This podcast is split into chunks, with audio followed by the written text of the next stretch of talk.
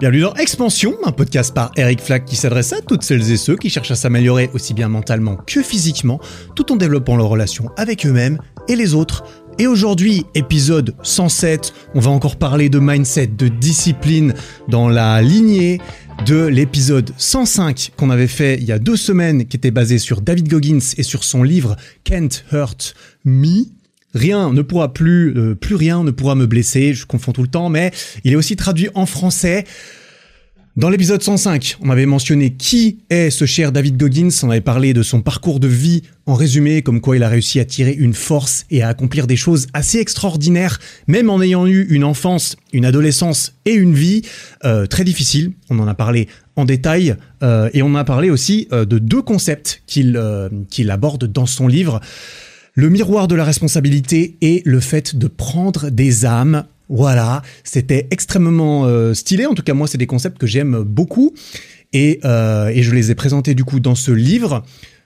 Tous ces concepts sont basés sur sa propre histoire de vie qu'il donne comme exemple. Et j'ai partagé aussi des anecdotes sur des expériences personnelles à moi qui sont liées à ces concepts. Et aujourd'hui, on va faire pareil, sauf qu'on va partir directement dans les concepts. On va bombarder du concept. Pourquoi? Parce que bah il y en a plusieurs que je trouve ça très puissant. C'est quelque chose qui me qui m'inspire personnellement beaucoup et qui va me et que j'ai envie de cultiver énormément.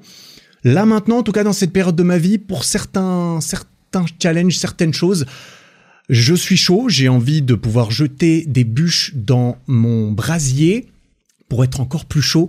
Et euh, je trouve qu'il y a de quoi faire dans ce livre. En tout cas, perso, ça me parle. Donc, dans ce nouvel épisode numéro 107, bien, bienvenue déjà. Hein, euh, salut, j'espère que tu vas bien. Comme tu vois peut-être, petite chemise en ce qui me concerne. Pourquoi? Parce qu'il fait chaud. Voilà, il fait chaud. C'est l'été. On met des petites chemises d'été. J'ai passé une semaine dans le sud de la France et c'était stylé. Et voilà quoi. On va attaquer juste avant en même temps que cet épisode de podcast, est sortie ma vidéo marathon. La vidéo sur le marathon que j'ai couru à Paris. C'est la fin, c'est la fin de cet arc marathon peut-être. Cette vidéo est très très cool. Personnellement, elle me fait, euh, elle me tire des larmes et elle me motive de fou quand je la vois. Et je pense que je ne serai pas le seul, même si évidemment je suis biaisé parce que c'est ma vidéo et que je l'aime beaucoup, que j'en suis très fier et qu'on a beaucoup travaillé dessus. Elle est dispo sur YouTube va la regarder si j'aime encore plus si t'aimes bien courir. Mais même si t'aimes pas courir, par contre, à tes risques et périls, ça pourrait te donner envie. Euh, désolé, moi une fois ça m'est arrivé et ensuite je suis allé courir un marathon. Fais gaffe, fais gaffe en la regardant parce que ça pourrait te motiver. fais gaffe. Euh, du coup, tu peux aller écouter l'épisode 105 si jamais tu l'avais pas encore écouté. Euh, si tu veux avoir plus de background sur qui est David Goggins, parce que c'est la première fois que tu débarques sur ce podcast, par exemple. Euh, mais c'est pas obligé parce qu'on va on va parler de, de, de mindset, de discipline, de dev perso. Euh, et, on va continuer un petit peu sur ces, sur ces concepts. Et en préambule de ces concepts, j'aimerais euh, revenir sur quelques petites précisions par rapport au premier épisode de cette série justement, que j'ai réécouté en partie. Je me suis surpris à beaucoup m'entendre dans cet épisode qualifier David Goggins de taré ou de dire qu'il est extrême. Alors, je vais apporter une petite euh, précision à ce niveau-là. Comme je l'ai dit, tout le monde n'est pas réceptif à ce genre de discours ou de motivation. Euh, et c'est vrai que quand je parle de lui autour de moi, d'autant plus ces derniers temps, je tombe assez souvent sur des gens qui me disent, quand ils savent qui c'est, ah oui, ce mec est un malade mental. On me l'a dit encore il y, a, pas si longtemps, on m'a dit ah oui, ce mec est un malade mental. Bon, ce, qui, je pense, est souvent traduit par euh, cette façon de faire et de penser ne me correspond pas, dans ces niveaux en tout cas, ou alors euh, je ne pense pas pouvoir arriver à faire comme ce mec, donc j'ai pas envie, j'ai peur. C'est possible aussi, je ne sais pas. À mes yeux, taré égale compliment admiratif. Voilà, je pose ça là parce que moi, en fait, j'admire. J'admire énormément. Et quand je dis qu'il est taré, c'est un sacré compliment. parce que j'aimerais bien être taré comme lui un petit peu plus. Justement, le mec est extrême. Voilà, dans certains comportements et façons de penser. Je pense qu'on sera tous d'accord là-dessus.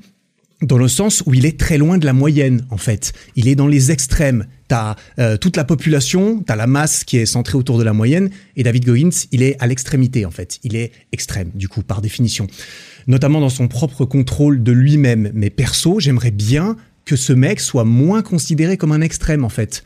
En gros, je pense que si on avait tous un petit peu de David Goggins en nous et dans notre état d'esprit, un petit peu, hein, à nouveau, euh, pas besoin d'être comme lui, clairement, bah, je pense qu'on se porterait tous un petit peu mieux. Euh, je pense que ça serait plus. Et du coup, si on, est tous un petit peu plus comme lui, on serait tous, ce serait tous, euh, ce serait un petit peu plus la moyenne d'être comme lui, et donc lui, il serait moins extrême. Et vu qu'il serait moins extrême, vu qu'il est taré, tu comprends, il irait encore plus loin, parce que lui, il veut surtout pas être trop proche de la moyenne, je pense. donc je précise, je kiffe euh, absolument ce mec et sa façon de penser, c'est bien pour ça que j'en parle. J'ai très envie de m'inspirer de, sa, de, de son état d'esprit, pour certains, certains domaines de ma vie, notamment certains accomplissements sportifs que j'ai envie de faire, etc. Donc si c'est ton cas, t'inquiète, euh, on est bien entouré, j'espère. Dans cet épisode, t'es au bon endroit, je pense aussi, parce que la moyenne, en fait, la norme aujourd'hui, euh, c'est, il faut le dire, hein, c'est assez triste, c'est assez tristement bas. David le dit lui-même, David Goggins le dit lui-même dans un podcast qui date d'il y a quelques mois. Je vais même te passer un mini extrait. Pourquoi? Parce que ce mec a, a une voix aussi. Si tu regardes sur YouTube, t'as jamais vu sa gueule, voilà, petit extrait. It's so easy to be great nowadays, my friend, because most people are weak. Most people don't want to go to that extra mile. Most people don't want to find that extra because it sucks. It's miserable. It's lonely. Voilà, tout petit extrait, je crédite le podcast qui s'appelle Modern Wisdom par Chris Williamson, un très bon podcast, une très bonne interview de David Goggins dessus. Euh, voilà. Mais euh, c'était pour dire que, tu vois, le mec, le mec le dit, les gens sont mous. Quand il dit, euh, c'est facile d'être, euh, en fait, ce qu'il dit, c'est que c'est facile d'être great, c'est facile d'être grand aujourd'hui parce que la plupart des gens sont faibles.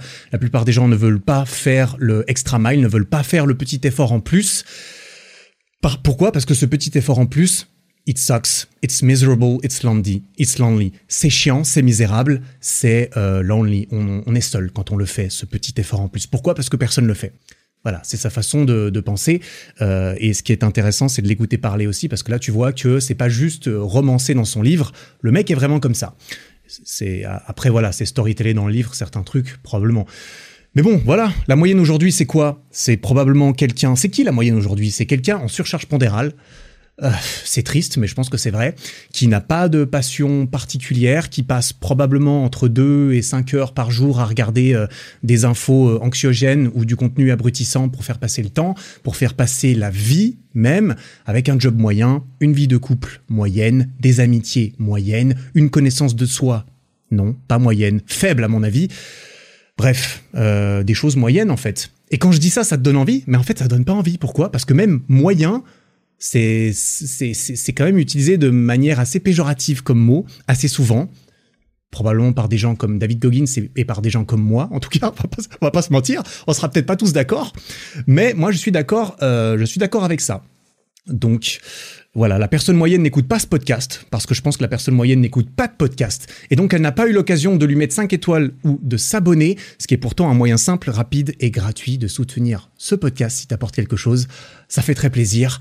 Voilà, si on a tous 5% de David Goggins en plus en nous, je pense que euh, je pense que ça nous aiderait dans beaucoup de domaines de la vie.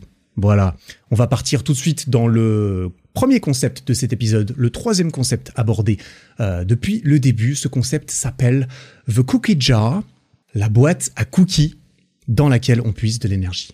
Et donc, comme pour chacun de ces concepts, dans le livre, en fait, David euh, Goggins les, les insère dans son livre au fur et à mesure qu'il raconte son histoire. Ou c'est plutôt, il raconte son histoire qui corrobore ce concept. Je sais pas dans quel sens c'est venu, euh, c'est venu, mais disons que c'est les, euh, c'est un peu les, les, les, préceptes de discipline mentale et d'état d'esprit qui euh, qu'il a qu'il a entraîné sur lui qui sont tous liés à des, à des expériences de sa vie. Et celle-ci est une des expériences les plus fortes de sa vie, je pense, euh, parce que aujourd'hui encore, quand il en parle en podcast, il, euh, il raconte des choses. Comme quoi, à la fin de cette expérience, il s'est retrouvé dans l'état de douleur le plus grand de toute sa vie.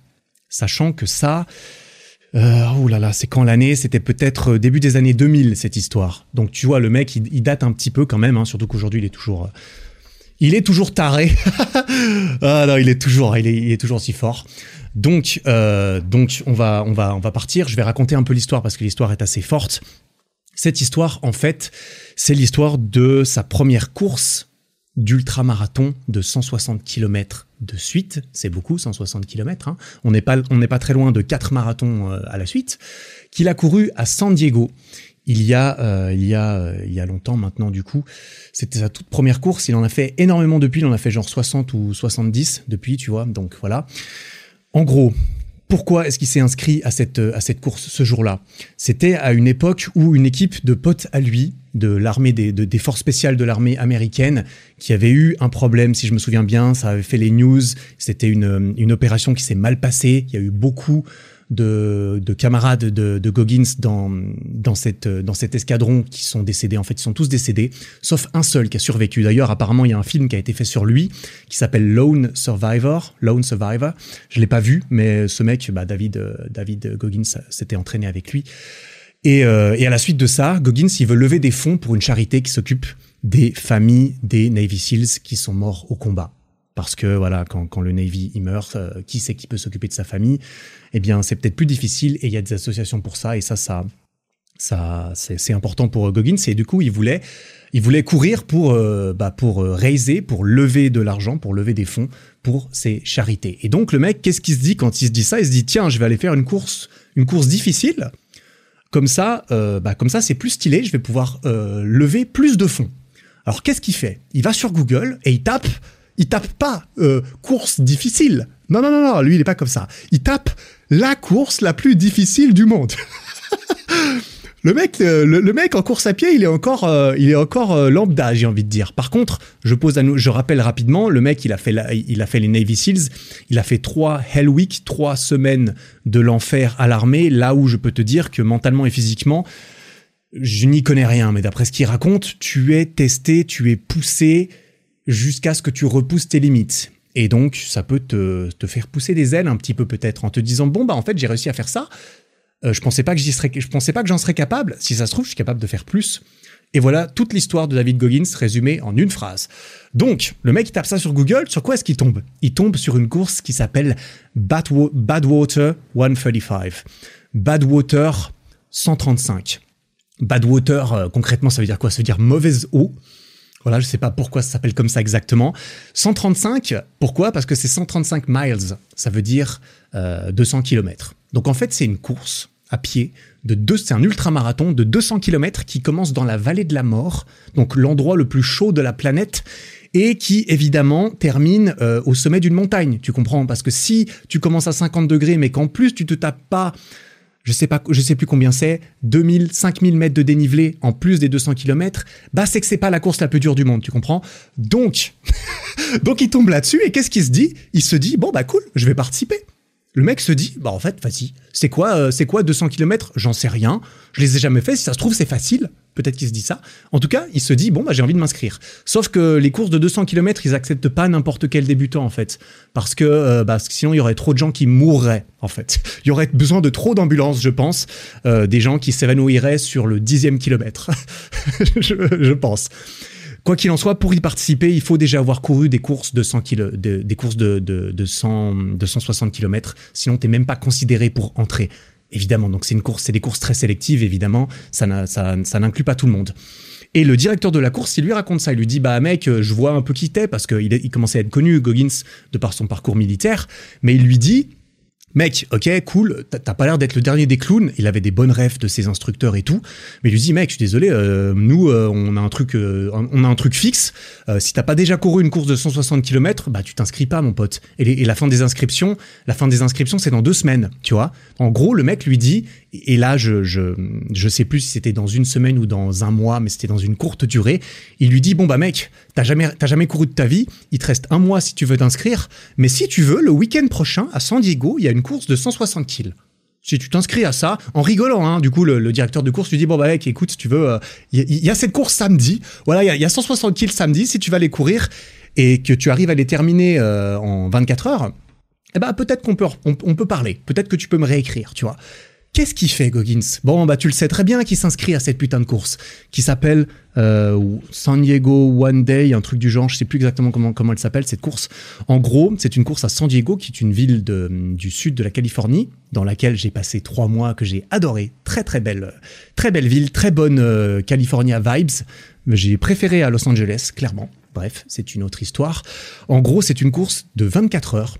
Et c'est une course qui est basée sur un loop parce que beaucoup de courses qui font 100 km ou plus, ou même moins, hein, euh, bah, c'est pas juste une ligne droite de 100 km, tu vois. Parfois, c'est une énorme boucle Parfois, c'est juste une ligne droite aussi, un tracé, mais souvent, c'est des boucles en fait. Tu fais par exemple, tu fais une boucle de 10 km, tu la fais quatre fois pour euh, courir un marathon. Ça se fait assez souvent dans les triathlons parce qu'ils essayent de, de, garder ça dans des, euh, dans des, euh, dans des espaces géographiques assez délimités. C'est plus facile de trouver un parcours de 10 kills et de dire aux gens, bon, bah, vous allez juste le faire quatre fois. Sauf que ça peut être un peu plus chiant, peut-être. Ce qui est sûr, c'est que le, le San Diego, en fait, c'était une boucle de 1 miles. De 1 mile. Donc, c'était une boucle de 1,6 km qu'il fallait répéter 100 fois de suite. Voilà, une petite boucle. Il l'a, il l'a décrit un petit peu. C'est une boucle assez plate, sauf qu'à un moment il y a une petite montée quand même. Une petite montée tranquillou, hein, vraiment une, petite montée qui ferait rigoler n'importe quel euh, coureur ou trailer, comme il dit dans le livre.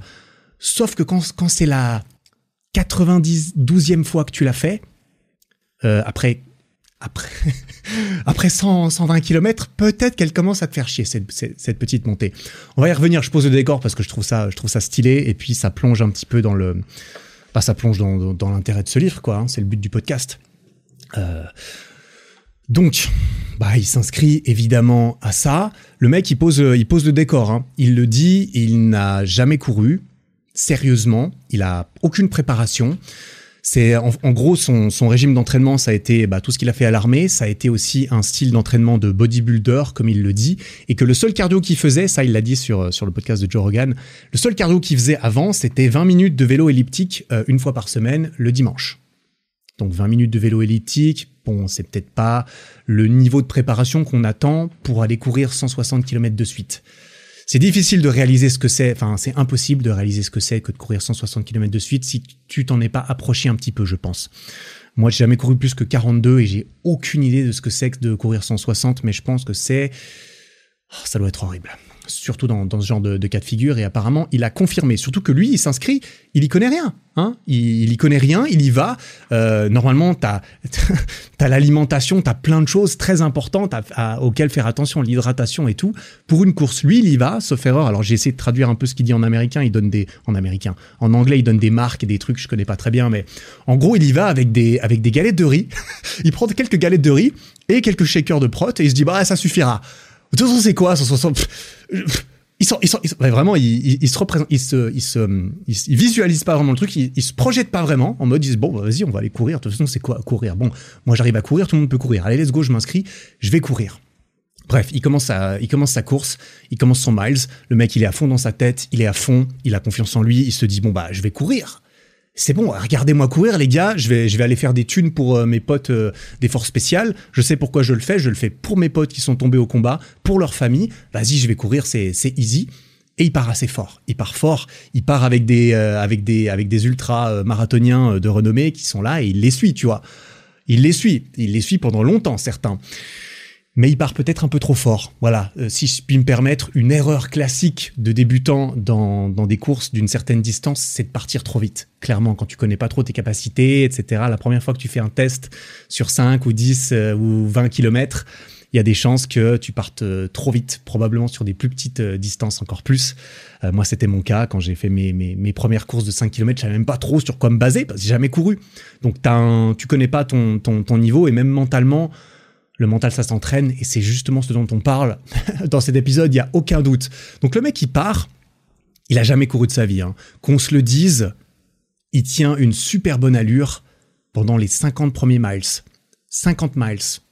Là, c'est limite, il fait un fast forward dans, le livre pour dire bon, les les, euh, les 80 premiers kilomètres, on s'en bat les couilles, c'était facile. C'était facile, j'ai couru tout droit, voilà. voilà, on pose ça là apparemment les 80 premiers kilomètres, c'est pas très dur, tu vois. Sauf que, enfin, c'est pas très dur, j'exagère évidemment, euh, j'exagère un peu le truc là. Peut-être que je force encore un tout petit peu plus que que ce qu'on pourrait avoir l'impression qui est déjà forcé quand on lit euh, quand, quand on lit le livre, mais forcé dans le bon sens du, terme parce que c'est ça semble assez surhumain quand même.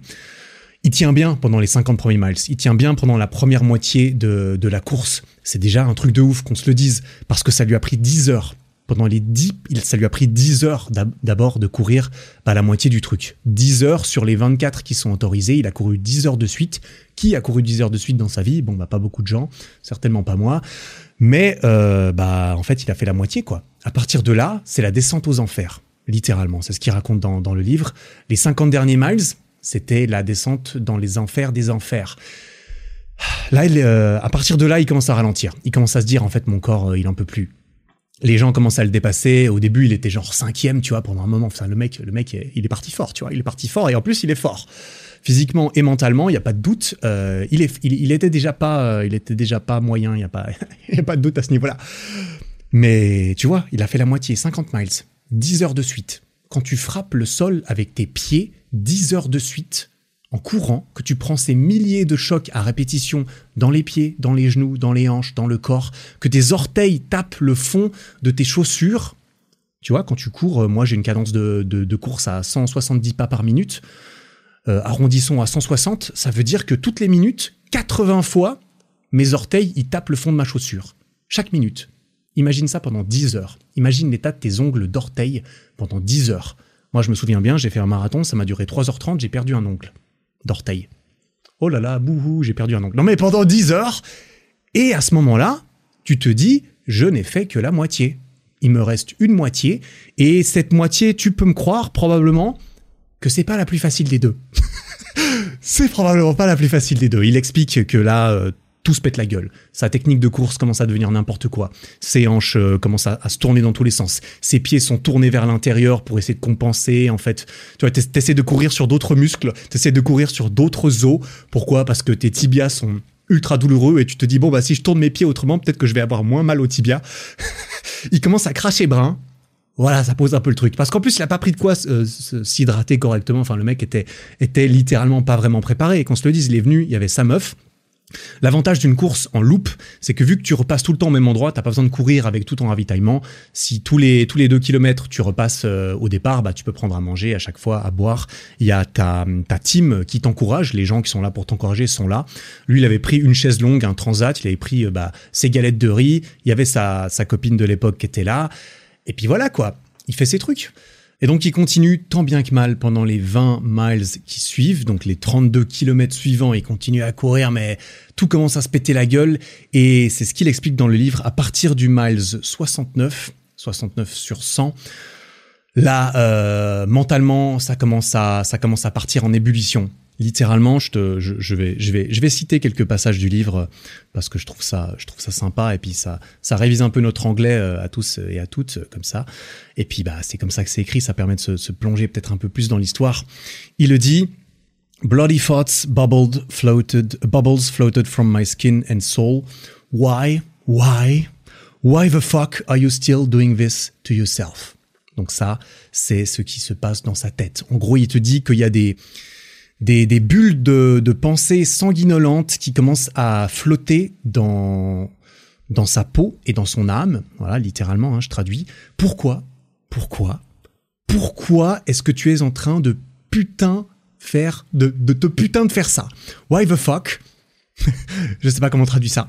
Euh, pourquoi est-ce que tu, t'infliges ça, mec, en fait? Pourquoi, en fait, t'es en train de courir? Et ça, pour pas mal de gens, je pense, qui ont fait des courses d'endurance, moi, à ma petite échelle, on, a assez rapidement le temps de se demander, mais en fait, pourquoi est-ce que je cours? Pourquoi je suis en train de me péter le cul à courir là? Ah, Ça sert à quoi? C'est là que tu remets toute ta vie en question. C'est là que tu remets toute ta, tout ton sport en question. C'est là que tu remets en question, que tu commences à remettre en question, hein, parce que moi, euh, j'en suis même pas arrivé là, je pense. Par rapport à lui, hein, j'entends à ce niveau-là. C'est là que tu commences à te dire, ben en fait, euh, en fait, ça sert à quoi de faire des efforts?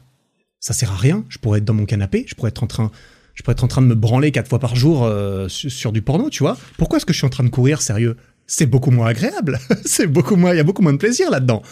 Eh ben, il y a pas de doute. Pourtant, il y a un petit peu plus d'avantages que la masturbation intempestive. Ah, il y a pas de doute. Encore plus devant euh, devant des films P.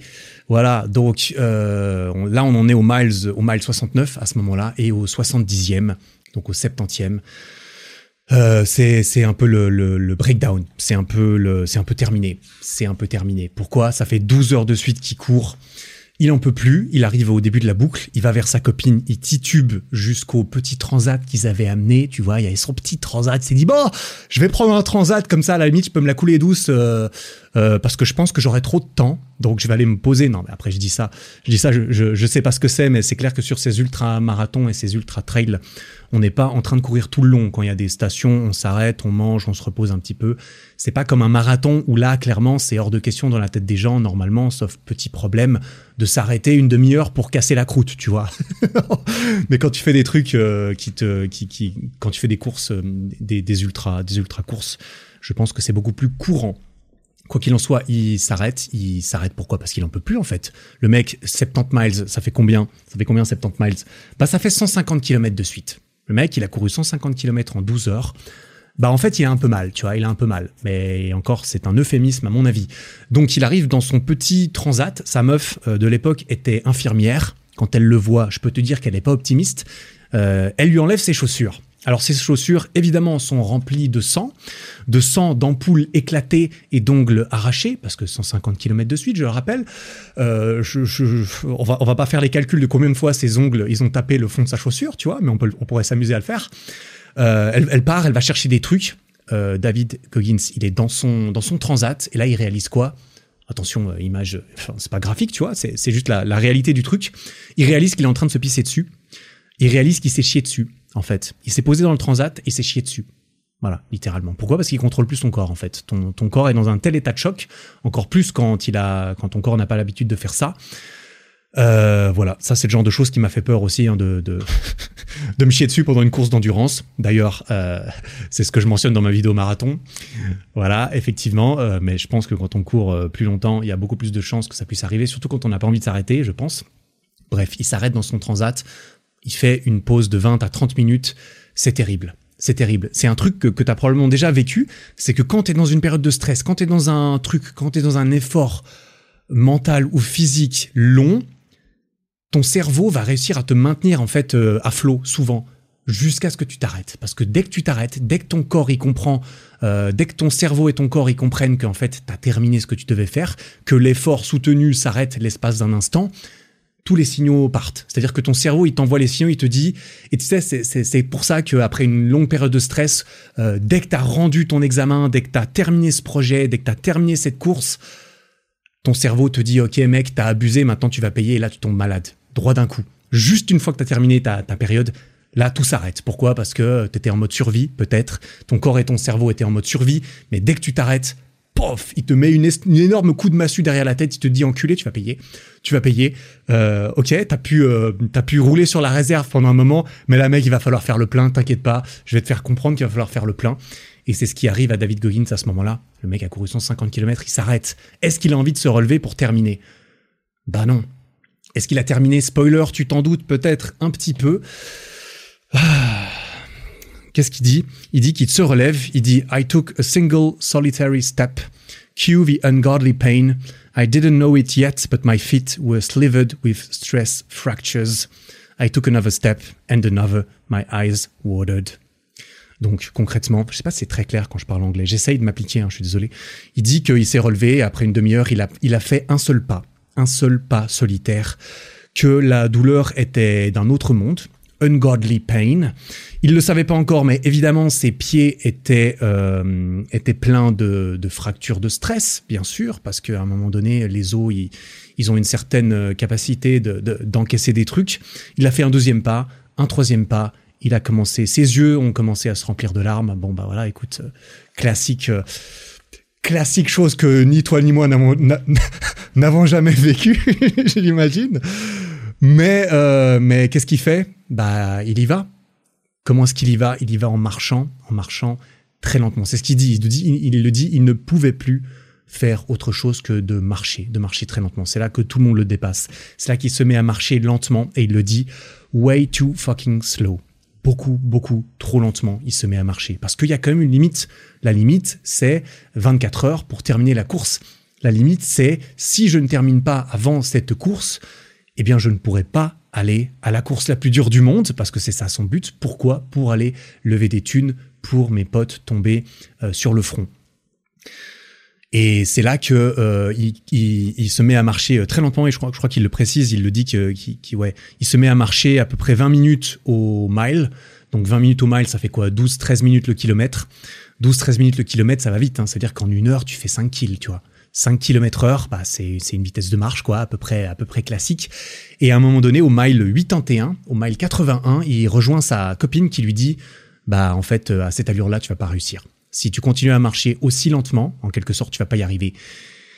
Si tu n'accélères pas pour les 19 derniers miles, c'est-à-dire il reste encore 30 km, si tu n'accélères pas, eh ben, c'est foutu, concrètement.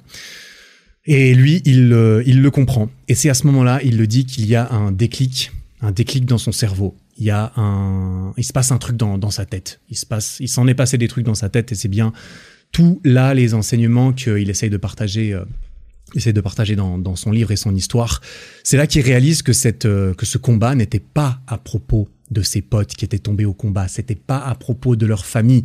Ça l'était jusqu'à un certain point, mais que rien de cela ne l'aiderait plus à courir les 30 km qui lui restaient jusqu'au lendemain, 10 heures du mat. Parce que la, course, commence à 10 heures du mat, elle se termine le lendemain à 10 heures du mat. Donc évidemment, tu cours la nuit, hein, c'est bien, c'est bien le principe. Et là, il le dit, no, this run, bad water, my entire desire to push myself to the brink of destruction was about me. Il le dit, non, cette course, Badwater, cette course la plus dure du monde, ce désir entier de me pousser jusqu'au brink of destruction, jusqu'à la limite de la destruction, c'est ce désir, c'était c'était pour moi en fait, c'était pas pour les autres que je le faisais, c'était pour moi, c'était pour savoir, euh, c'était à propos de combien est-ce que je suis prêt à souffrir. Combien est-ce que combien en plus est-ce que je suis capable de prendre, d'encaisser? Combien en plus est-ce que je suis capable de donner? If I was gonna make it, this shit would have to get personal. Si j'allais m'en sortir, cette merde allait devoir devenir personnelle. Et tout ça, ça tourne, ça tourne dans sa tête. Il lui reste 30 km, ça tourne dans sa tête. Il marche, il regarde ses jambes. Qu'est-ce qu'il voit sur ses jambes? Je te le donne en mille. Il le dit, des traces de, bah, des, des traces d'excréments. Euh, des traces de sang, des, des trucs comme ça, et c'est là que ça revient dans sa tête. C'est là que cette phrase, cette question revient encore dans sa tête. Qui, qui ferait ça? Qui ferait ça? Pourquoi est-ce que quelqu'un ferait ça? Why, why are you still doing this to yourself? Pourquoi est-ce que tu continues de t'infliger ça? Pourquoi est-ce que tu continues tout court? Et on en arrive même, à nouveau, cette phrase continue encore, et c'est ce qu'il dit dans le livre il dit euh, qu'il a répondu en fait à cette question, qu'il l'a crié d'ailleurs, because you are one hard motherfucker. Parce que t'es un putain d'enculé. Je ne sais pas comment traduire ça autrement. Ça, c'est ce qu'il s'est dit à lui-même. Il s'est dit, mais pourquoi est-ce que tu fais ça? Pourquoi? Et cela, il s'est dit, mais parce que je suis un mec qui fait ça. C'est moi. Personne d'autre. Personne ne va le faire à ma place. Je ne le fais pour personne d'autre. Si je le fais, c'est pour moi. Et c'est là qu'il explique c'est là qu'entre en, compte le concept de la cookie jar parce que on, y est en fait. Hein. C'était voilà tout tout ce tout ce décor posé pour qu'on puisse arriver là-dedans, pour qu'on puisse essayer de comprendre peut-être là d'où ça vient, pour qu'on puisse se souvenir de cette histoire. Pas parce qu'il faut faire pareil à nouveau, évidemment. Le but c'est pas que demain on aille tous courir 160 km, c'est une mauvaise idée. Le but c'est de s'inspirer, c'est de s'inspirer, c'est pas nécessairement de reproduire probablement pas de reproduire, lui-même lui-même le dit évidemment. Mais c'est à ce moment-là, et c'était pour qu'on comprenne comment lui éventuellement on est arrivé à, ces, à, ce concept et à, ces, à cet outil mental qu'il a utilisé à ce moment-là, qui est la, euh, la cookie jar. Et cette cookie jar, donc cette boîte à cookies, d'où vient le nom, il l'explique aussi dans le livre. En fait, l'origine vient euh, que quand il était quand il était jeune, sa mère, euh, malgré tout, euh, voilà, tout l'environnement familial pas ultra sain, sa mère avait toujours trouvé le moyen de faire plaisir à David et à son frère. Euh, avec une boîte à cookies. Il y avait toujours une boîte à cookies dans lequel il y avait plein de cookies différents, plein de cookies, donc de, biscuits, de, de, friandises peut-être, différentes dans cette boîte. Il l'explique, c'était une espèce de urne en fait. Plutôt que urne, c'est plutôt ouais, jar. Jar, c'est plutôt urne que boîte. C'est vrai. c'est urne à cookies, sauf que c'est ce pot à cookies. C'était un pot opaque. Donc c'était un pot, c'était un grand pot comme il le décrit. Et, euh, de temps en temps, son frère et lui, ils avaient le droit de, prendre un cookie dedans. Et qu'est-ce qu'il faisait dans ce cas? Eh bien, comme un enfant, il plongeait sa main dedans, mais il ne pouvait, pouvait pas voir ce qu'il y a dedans. En fait, tu plonges ta main dedans et ensuite tu prends un truc à l'aveugle et tu le sors. Et donc il le sortait et il voyait ce magnifique cookie, ce petit éclat de bonheur et de positif dans son enfance qui était franchement pas rempli de bonheur et de positif Et il le dit dans son livre, à chaque fois il sortait ça, il était émerveillé par, par ce cookie, il était émerveillé par, euh, par le nouveau truc qui sortait, par cette surprise.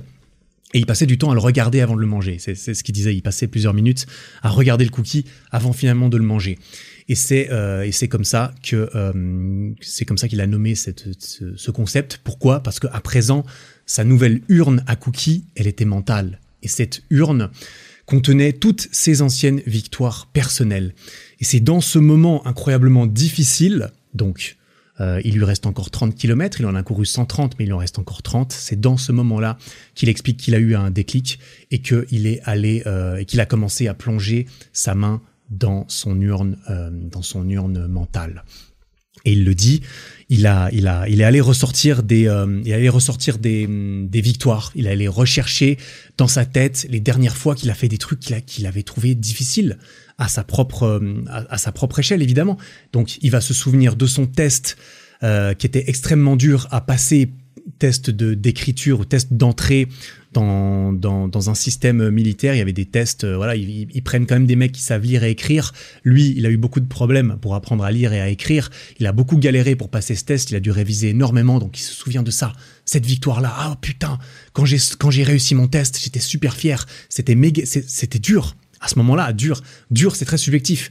C'était vachement dur. J'ai réussi à passer mon putain de test. J'ai réussi à avoir 50 euh, sur 100, je crois qu'il fallait euh, pour passer son test, donc il fallait faire la moitié. Et il en a galéré. Le premier, la première fois qu'il l'a passé, je crois qu'il avait fait 19, tu vois. Et c'était, c'était super dur. Il se souvient évidemment de ses entraînements à l'armée, de ses semaines de l'enfer qu'il a réussi à passer. Et ça, ça le booste. Ça lui donne un petit peu de motivation. Il se dit, putain, mais j'ai réussi. À ce moment-là, en fait, il s'est rappelé à ce moment-là, il sort ses, ses anciennes victoires de son urne et il se dit, non, mais putain, à ce moment-là, je me souviens. À ce moment-là aussi, j'étais dans la merde. À ce moment-là aussi, je me dis, mais je vais jamais y arriver. C'est pas pour moi. Je ne peux pas y arriver. Sauf qu'en fait, il ressort de, son urne des, petits cookies, des petites preuves, des anciennes victoires, des anciens moments difficiles qu'il a surmontés et qu'une fois qu'il les a surmontés, aujourd'hui, il ne peut pas se nier à lui-même le fait. En fait, il y avait ce truc super dur.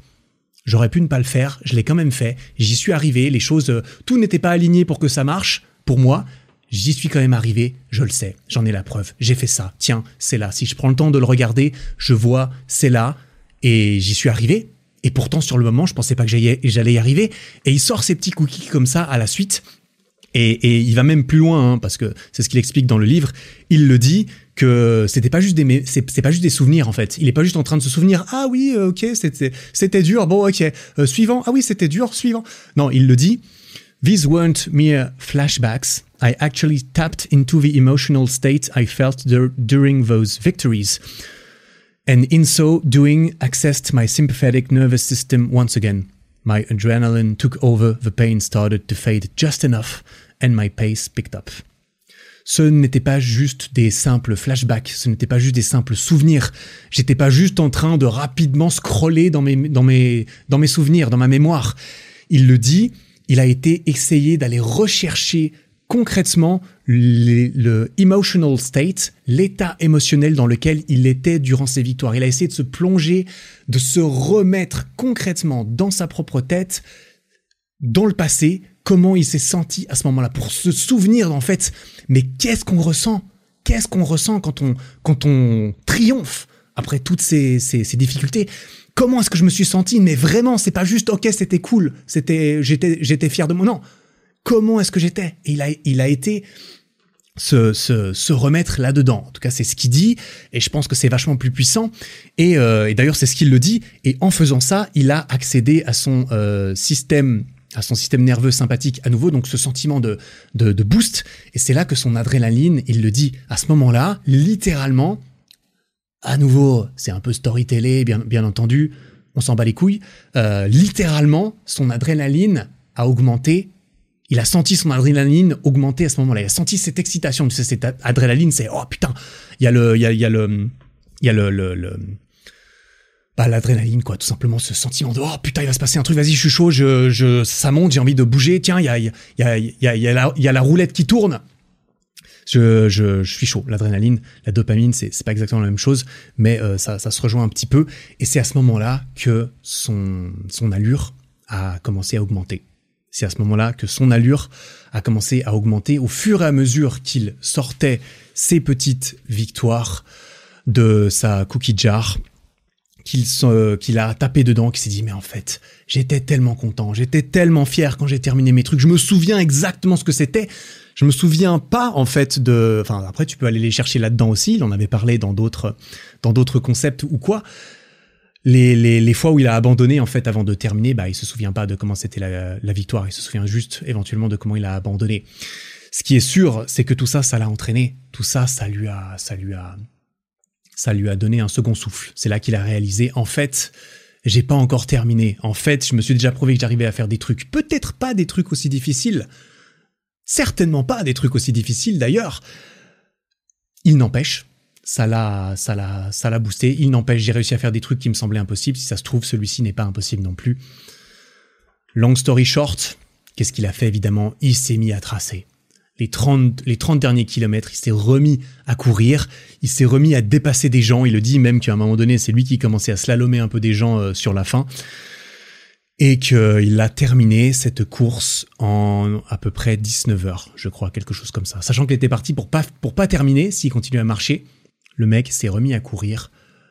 On, on aurait envie de dire à la pure force de son esprit, quand même, mine de rien, au détriment de son corps, il n'y a absolument aucun doute à ce niveau-là. Ça n'a pas fait du bien à son corps qu'il continue de courir ses 30 derniers kilomètres.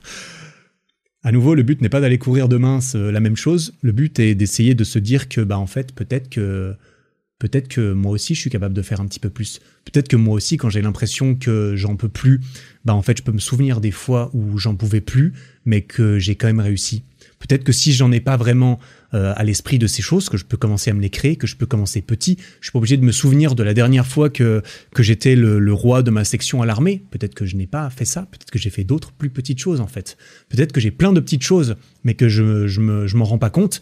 Peut-être que je me sentirais mieux dans ma vie, dans ma confiance en moi et dans mon rapport avec moi-même et les autres si j'avais un tout petit peu plus de trucs à sortir de ma boîte à cookies, si je prenais le temps de, de regarder tout ce que j'ai déjà dans ma propre urne à cookies. Et c'est un petit peu, euh, bah, c'est un petit peu évidemment ça la transition avec euh, avec ce que nous on, a à en tirer en tant que lecteur du livre et même, tu vois, personnellement moi ça m'a bien ça m'a bien parlé parce que c'est le genre de choses que moi ça me ça me chauffe beaucoup trop en fait. J'adore moi ces combines mentales de de si ça se trouve en fait je me fais croire que je suis meilleur ou ou euh, je deviens meilleur en me faisant peu importe comment ça fonctionne. Et j'en parle dans ma vidéo marathon. En plus, d'ailleurs, j'en parle dans ma vidéo marathon. Pourquoi? Parce que j'ai fait aussi ce genre de truc à ma propre échelle, hein, évidemment. Euh, si j'avais lu ce livre avant de courir mon marathon, ce qui n'était pas le cas, parce que j'ai lu ce livre après avoir euh, complété ma préparation et mon truc marathon. Si j'avais lu pendant, je pense que bah, je sais pas ce qui se serait passé. Peut-être que j'aurais couru encore plus vite. J'en sais rien.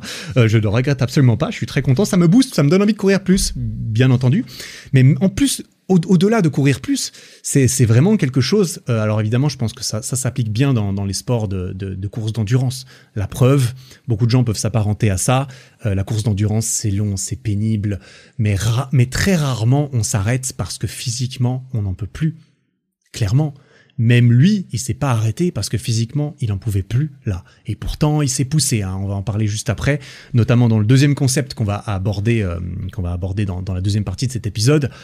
Il a poussé, mais euh, est-ce qu'il a poussé jusqu'au bout? Bah en fait non, parce qu'il tenait encore debout à la fin, tu vois. À nouveau, bien sûr, quand on parle de trucs comme le sport et comme le corps et comme l'intégrité, euh, l'intégrité physique, bah c'est pas une bonne idée de se pousser jusqu'au bout. Pourquoi? Parce que si tu te pousses jusqu'au bout, c'est quoi le bout? La mort? Eh ben, on peut se poser la question, tu vois. Probablement qu'on n'a pas envie de se pousser jusqu'au bout, mais probablement que Monsieur Tout le Monde, toi, moi, Monsieur Tout le Monde, on n'est pas obligé de se mettre avec, mais nous tous, il y a aucun doute, on peut pousser un petit peu plus, je pense, quand on a l'impression qu'on peut plus. Et ça, dans la vie, putain, ça peut être très puissant. Pas juste quand il faut courir, pas juste quand il faut faire des trucs de bonhomme, mais dans plein de domaines de la vie. Quand on veut monter un truc, quand on veut aider quelqu'un, quand on veut s'aider soi-même, euh, on a parfois tendance à abandonner un tout petit peu avant nos capacités réelles, nos capacités, nos limites auto-imposées quand même. Et ce livre est beaucoup à propos des limites auto-imposées et comment les, euh, les remettre en question et les repousser encore davantage. Bref, il est allé, euh, il est allé terminer cette, cette course. C'est comme ça qu'il a accompli la euh, plus grosse victoire de sa vie jusque-là et que, euh, comme il l'explique, bah ça a été un nouveau déclic. En fait, ça a été un nouveau déclic dans sa vie. Le mec, il l'a terminé cette putain de course, malgré tout ce qui s'est passé dans sa tête, malgré malgré le fait que bah voilà, malgré le fait que peut-être après coup, après coup, ça m'étonne, ça m'étonnerait qu'il, euh, a, il, a pas eu de séquelles, de séquelles graves physiques à vie c'était probablement c'était pas une bonne idée hein, physiquement on dira par contre je suis pas sûr qu'il regrette je je vais pas parler, pour lui, tu vois, mais euh, il le dit que euh, c'était un déclic pour lui, que c'était la chose la plus dure qu'il avait jamais faite, et que euh, ça l'a aidé à réaliser tout l'argent qu'il avait laissé sur la table depuis le début. Ça, c'est une expression. Tout ce qu'il avait gardé sous le pied, en fait. il, il, avait l'accélérateur sous le pied, mais au lieu d'appuyer, en fait, il y avait encore de la marge. Il pouvait encore appuyer un peu sur l'accélérateur. Et tu peux, tu peux trouver une autre, une autre image, une autre expression pour ça, mais il a réalisé en fait qu'il était capable de, bien plus que ce qu'il pensait. Voilà, tout simplement. Qui s'est prouvé que ses euh, propres limites perçues n'étaient en effet que ça, des perceptions, des barrières auto-imposées, des putains de, barrières euh, holographiques dans son esprit qui en fait bah tu peux les traverser. Ah bah tiens merde, j'avais jamais essayé mais en fait c'est pas une vraie barrière, je peux passer au travers. Par contre passer au travers putain, c'est pas juste on fait deux pas et c'est facile ah non, il faut, il y a, je sais pas, c'est un, hologramme un peu spécial, c'est un hologramme un peu empoisonné, c'est-à-dire que pour le traverser, ah tu vas pas te sentir bien. c'est le principe d'aller euh, d'aller traverser la dernière barrière, je pense. Euh, à, notre propre échelle, chacun d'entre nous peut, j'en suis certain, se souvenir d'une fois où on a dépassé nos propres limites. C'est, c'est, c'est, tu vois, on, le, but c'est pas de se comparer à ce que David Goggins il a ressenti quand euh, il, est, il a couru ses trucs et, qu'il a dû aller à l'hôpital derrière, tu comprends? Mais on a tous nos propres, euh, nos propres petits, euh, petites preuves, petites barrières. On les a tous dans notre urne. si on prend le temps de les rassembler, de les réaliser, peu importe leur taille, d'où et de comment on les a récupérés, on en a Peut-être que tu m'écoutes. Moi, je le sais. Hein, je pas. Voilà, je sais que j'ai des trucs dans mon urne. Euh, je m'en étais peut-être pas autant rendu compte avant de peut-être lire ce livre. Justement, c'est pour ça que je trouve ça stylé euh, de, de, lire euh, des livres et que celui-ci m'a m'a impacté un petit peu. Et j'espère qu'il m'impactera pour pour un certain temps. On en a tous des trucs dans notre urne à cookies, même si on se dit, ben en fait, moi, j'ai jamais rien fait de ma vie, moi, je suis nul, j'ai jamais accompli quoi que ce soit. Si, si, t'inquiète, t'inquiète, t'as accompli des trucs. De toute façon, t'as accompli des trucs. T'es vivant aujourd'hui, t'écoutes ce podcast, forcément, t'as accompli des trucs. Par définition, euh, je suis désolé de, t'enlever ça, mais en fait, euh, non, non, t'inquiète, toi aussi, t'as des trucs. Tu n'as peut-être jamais fait une épreuve de pseudo-torture pendant une semaine à l'armée ça tombe bien, t'es pas obligé d'avoir ça dans, dans, ta propre urne à cookies en fait. Il n'y a pas de première petite victoire trop petite. Il n'y a pas de victoire trop petite à sortir en premier de son, pot à cookies. On a tous des choses qu'on a réussi quand on prend le temps d'y réfléchir sérieusement. Et si t'as rien, si t'as l'impression que t'as rien, eh ben qu'est-ce que tu fais? Vas-y, prends-toi une demi-heure. Qu'est-ce que c'est une demi-heure? Fais-moi, donne-moi une demi-heure. Donne-toi une demi-heure, surtout, putain. Tu te poses 30 minutes avec une feuille, un stylo, et tu réfléchis et tu écris ce que tu trouves. Tu cherches, ça veut dire. Tu cherches, tu creuses ce que tu trouves. Qu'est-ce que j'ai déjà réussi un petit peu dans ma vie? Est-ce que j'ai déjà réussi des étapes dans mes études? Est-ce que j'ai passé mon bac? Est-ce que euh, une fois il y avait un test qui était difficile à l'école et que bah finalement je m'en suis bien sorti? C'est une victoire. Peut-être qu'à un moment donné, tu as eu un test et tu t'es dit "Oh sa mère, il y a, y a le putain de test de français demain, j'ai pas commencé à réviser." et tu nous as freestyle ça comme un beau gosse, comme une, comme une belle gosse. Le soir, t'es rentré, t'as pondu une, demi-merde sur une feuille de, en papier euh, pour ta, ta, ta dissertation. Demi-merde de ton point de vue. Mais ton prof ou ta prof de français s'est dit, putain, mais quel génie! Et il t'a mis, euh, je, je, sais pas, en, France, je sais pas combien c'est, combien c'est une bonne note. T'as eu, eu un 10, t'as eu un 16 sur 20, et tu t'es dit, oh là, quel beau gosse. Putain, euh, hier, j'étais à zéro. Je t'ai pondu un 16 sur 20 en une soirée. Putain, ce jour-là, j'ai euh, j'ai top score. Trouve-toi ton propre petit putain de top score comme ça. C'est sûr, tu peux en trouver. Est-ce que t'as déjà fait du sport dans ta vie? Euh, Est-ce que t'as déjà est-ce déjà essayé de courir un kilomètre? Est-ce que t'as déjà essayé de courir 5 kilomètres? Est-ce que t'as déjà testé ton maximum de pompe si oui, tu te souviens de comment tu t'es senti peut-être une fois que tu as terminé ton maximum de pompe et que tu as réalisé, tiens, c'est mon nouveau record c'est mon nouveau record de maximum de pompe. Je sais combien j'ai réussi à faire. Je sais combien j'ai réussi à faire tout seul, uniquement grâce à moi-même qui me suis foutu par terre à faire mes putains de pompes et qui me suis poussé un petit peu plus loin que je m'étais jamais poussé dans ma vie en fait parce que j'avais jamais réussi à faire plus de pompes que ça. Ça peut sembler futile de dire ah bah ok j'ai j'ai fait 15 pompes alors que la dernière fois j'en ai fait 13. Mais ça n'empêche, tu t'es poussé plus loin que tu ne t'étais jamais poussé dans ta vie. C'est une victoire, c'est un petit truc auquel tu peux te dire, pas ça en fait, c'est euh, c'est un événement dans lequel je me suis poussé plus loin que je m'étais poussé dans ma vie. Dans cette activité particulière, dans ce truc, dans cet art, dans ce sport, dans cette euh, dans, dans ce débat, dans je ne sais quel euh, truc de ta vie, j'avais fait ça. Et si tu sais pas, si tu sais pas, bah tu sais qu'est-ce que tu fais Tu poses ton putain de stylo, tu te mets par terre et tu testes ton maximum de pompe maintenant. Tu sais pas, tu sais pas c'est quoi ton maximum de pompe à mettre sur ta feuille? Eh ben pose ton stylo, mets-toi par terre, tape ton maximum de pompe. Tape ton maximum de pompe maintenant et, euh, et souviens-toi de, de, de, de, ce que tu as entendu. Souviens-toi du fait que bah peut-être une fois que j'en ai fait 15 et que JPP, peut-être que je peux quand même en arracher une 16e avant de m'arrêter. Peut-être qu'en fait, je vais être sûr, là, en me mettant par terre pour faire mes pompes, que euh, malgré le fait que j'en ai aucune idée hein, de, de, de, combien c'est mon max parce que je l'avais fait il y a longtemps mais j'ai oublié, je vais me, me garantir que cette fois-ci, ce sera la meilleure. Pourquoi? Parce que cette fois-ci, je vais vraiment essayer de pas m'arrêter à la moitié de mon potentiel, entre guillemets. Je vais aller chercher la petite trêpe en plus. Je vais aller chercher la douleur. Je vais aller chercher le moment où mes bras commencent à trembler un petit peu. Évidemment, il n'y a pas besoin d'aller jusqu'au moment où ton exécution est absolument dégueulasse et tu pourrais te faire mal ou je ne sais quoi, c'est bien bien entendu pas l'idée, mais le but c'est pas de s'arrêter juste parce que mentalement on se dit qu'on a terminé et qu'on peut plus. Le but c'est d'aller encore plus loin, c'est le but c'est que si la dernière tu peux la faire mais en fait tu commences à trembler un peu des bras, eh ben tu peux peut-être la faire quand même. Et là tu pourras peut-être te dire je sais que je n'ai jamais fait des pompes jusqu'à ce que je commence à trembler un petit peu des bras.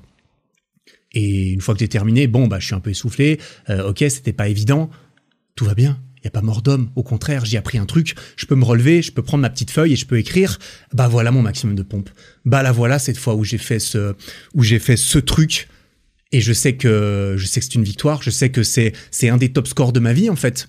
C'est un des moments que je peux me souvenir. Tiens, bah je me souviens euh, l'autre fois là quand j'écrivais sur ma feuille après avoir écouté le podcast de Eric Flag là, j'ai je me suis mis à faire des pompes et j'ai testé mon réel maximum. Bah je m'en souviens maintenant. Je pourrais me souvenir la dernière fois que à ce moment-là, j'avais pas envie de la faire la 16e. C'était dur de faire la 16e putain de pompe. Mes bras ont putain de tremblé, mais je l'ai quand même fait. Ça veut dire que là, pour cette nouvelle activité difficile, bah peut-être que je peux aussi pousser un tout petit peu plus. Tout en faisant attention, sans me blesser, sans aller trop loin. On reste intelligent, bien entendu. Mais on peut se pousser un petit peu plus tout en restant, euh, tout en restant dans quelque chose de correct. Évidemment, faire des pompes, c'est difficile. On peut faire autre chose. On peut aller courir un kilomètre. Tout le monde est capable de courir un kilomètre entre guillemets, même si courir c'est pas courir, c'est parcourir. Voilà. Tout le monde est capable de parcourir un kilomètre. Au pire, en marchant, en marchant vite, on est tous capables de le faire. On est tous capables de se pousser un tout petit peu sur cette euh, sur cette distance et, euh, et d'essayer de, de se pousser un tout petit peu plus voilà. Et ça, c'est des, c'est, c'est, c'est des, c'est des exemples que je prends qui sont purement sportifs. Pourquoi? Parce que ça marche extrêmement bien le sport. Pourquoi? Parce que tu peux le faire tout de suite là, maintenant. Euh, tu peux le tester, tu peux être sûr que c'est mérité, tu peux être sûr que c'est grâce à toi. J'en ai déjà parlé dans ce podcast. Banger, le sport c'est banger, ça marche pour énormément de trucs, tout le monde est d'accord, c'est stylé, ça marche, c'est fort, mental, physique. Le top du top, c'est gratuit en plus d'aller marcher un kilomètre, de faire des pompes. Ah, c'est génial, franchement c'est génial. Et là où je voulais en venir avec cette petite digression, mais qui euh, justement me semble être euh, quelque chose d'applicable, hein, histoire de voilà, si vraiment tu te dis que t'as rien dans, dans, dans, ton pot, eh bien désolé, euh, j'aime j'aime espérer que j'ai pu t'aider à, à, réaliser le contraire si vraiment tu avais besoin de moi. Euh, tu, tu, as quelque chose à mettre sur cette feuille, tu as quelque chose à trouver dans, dans, dans ta boîte à cookies. Et c'est normal, au début, on commence tous avec des petits trucs. David Goggins aussi, très certainement, il a commencé par des petits trucs dans, dans sa boîte à cookies. Et ensuite, on build up. Et ensuite, on mange les, dans les moments difficiles, on va manger les trois tout petits cookies euh, qu'on avait au début pour réussir à aller en gratter, en gagner un un petit peu plus gros. Et là, on peut le remettre dans la boîte. Et la prochaine fois, ceux qu'on avait mangés, ils sont toujours là, ils sont à nouveau là. Ce coup-ci, on en a quatre, on en a un qui est un petit peu plus gros. Et grâce à ça, on peut trouver l'énergie d'aller chercher un petit peu plus dans les domaines qui nous intéressent dans la vie. Le but, c'est pas de courir le plus longtemps possible. C'est pas pour tout le monde. Ça l'est pour certaines personnes. Mais ça peut être utilisé et utilisable dans plein de domaines de la vie parce que notre cerveau, on l'a dans chaque activité qu'on fait. Et donc c'est normal de commencer par de, commencer petit à petit pour allumer un feu, pour allumer une flamme. Euh, on commence pas par euh, allumer une grosse bûche avec son briquet. Ça fonctionne pas en fait. ça fonctionne pas du tout. On commence par allumer de la paille. Euh, grâce à laquelle on va enflammer des brindilles, grâce auxquelles on va faire prendre euh, des, petits bouts de bois, puis ensuite il y aura des plus grosses briquettes de bois, c'est comme ça qu'on lance un feu, un vrai feu littéralement, des petites briquettes de bois, et une fois que le, bois, le, feu il est bien lancé, eh ben là tu peux commencer à mettre de la bonne grosse bûche, et une fois que tu as mis une bonne grosse bûche dans ton feu, eh bien euh, la bûche elle, euh, elle se consume pendant très longtemps, c'est-à-dire que derrière tu peux aller t'endormir, le feu tu as moins besoin de l'entretenir parce qu'il y a des grosses bûches qui se consument pendant méga longtemps. Et, euh, et ça, c'est une image qui est tout à fait apparentable à ton feu intérieur. Commence par de la paille, commence par des brindilles, ensuite balance de la petite briquette comme cela, et tu termines avec de la bonne grosse bûche. et je ne sais pas pourquoi j'ai pris cet accent. enfin, si, je sais pourquoi j'ai pris cet accent. Parce que j'étais dans le sud de la France une semaine avec ma copine euh, la semaine dernière. Euh, et des fois, je m'amusais à, à, lui parler avec l'accent, avec l'accent du sud. Avec ma version, euh, voilà, avec ma version de l'accent du Sud. Ça nous faisait bien rigoler en tout cas. ah, très bonne semaine dans le sud de la France. J'aime beaucoup le sud de la France. Bref, euh, bref, pour en revenir à cette à cette cookie jar, bah personnellement, j'ai pas, euh, c'est pas évident hein, de commencer à accumuler euh, ce genre de victoires qui sont justement liées à la à la confiance en soi. Ça donne ensuite plus de confiance pour attaquer des plus grandes choses. C'est un peu une, spirale vertueuse. Moi, ça me parle énormément, ce genre de concept. J'aime beaucoup. Mais en y réfléchissant consciemment, je me suis quand même dit, tiens, mais ça m'est pas arrivé souvent dans, dans ma vie d'aller puiser. Euh, ça m'est pas arrivé souvent dans ma vie de me dire ah putain c'est dur en ce moment, mais euh, je me souviens quand c'était plus dur avant. Tu vois, je vais pas faire le mec, euh, je vais pas faire le mec en mode ah moi je le fais tout le temps. oh là là, oui c'est vrai. La semaine dernière j'ai non bah non, pas pas trop en fait, pas trop. Pourtant j'aime penser, je réalise très bien comment ça pourrait fonctionner. Pas trop parce que j'ai quand même des exemples et j'en ai justement qui datent, qui datent de pas si longtemps que ça cette année, on dira, mais concrètement, je me suis assez euh, rarement... Euh, j'ai assez rarement pris le temps d'aller mettre ma main dans, ma cookie jar euh, consciemment pendant un, effort difficile. Alors je pense que c'est une technique et que c'est quelque chose qui fonctionne peut-être un petit peu plus dans des, dans, des efforts qui sont longs, dans des efforts qui sont sur la durée, euh, qui sont intenses, qui sont difficiles, pendant lesquelles on doit se convaincre de ne pas lâcher justement, quand on a un peu le temps quand même, euh, parce que c'est, c'est, ça dure suffisamment longtemps pour qu'on ait le temps de se dire putain c'est dur, mais qu'on ait le temps de se remotiver soi-même, ce qu'on peut trouver justement assez facilement dans les sports d'endurance, bon bah voilà, mais peut-être dans bien d'autres périodes et événements de sa vie qui sont difficiles mais qui sont nécessaires d'être euh, d'être enduré ou qu'on a choisi d'endurer pour un avenir meilleur par exemple. Par exemple, se pointer tous les jours à son job alimentaire qu'on déteste parce qu'on a besoin de la thune euh, durant l'intervalle pendant lequel, en fait, on essaye de sortir de, de, là.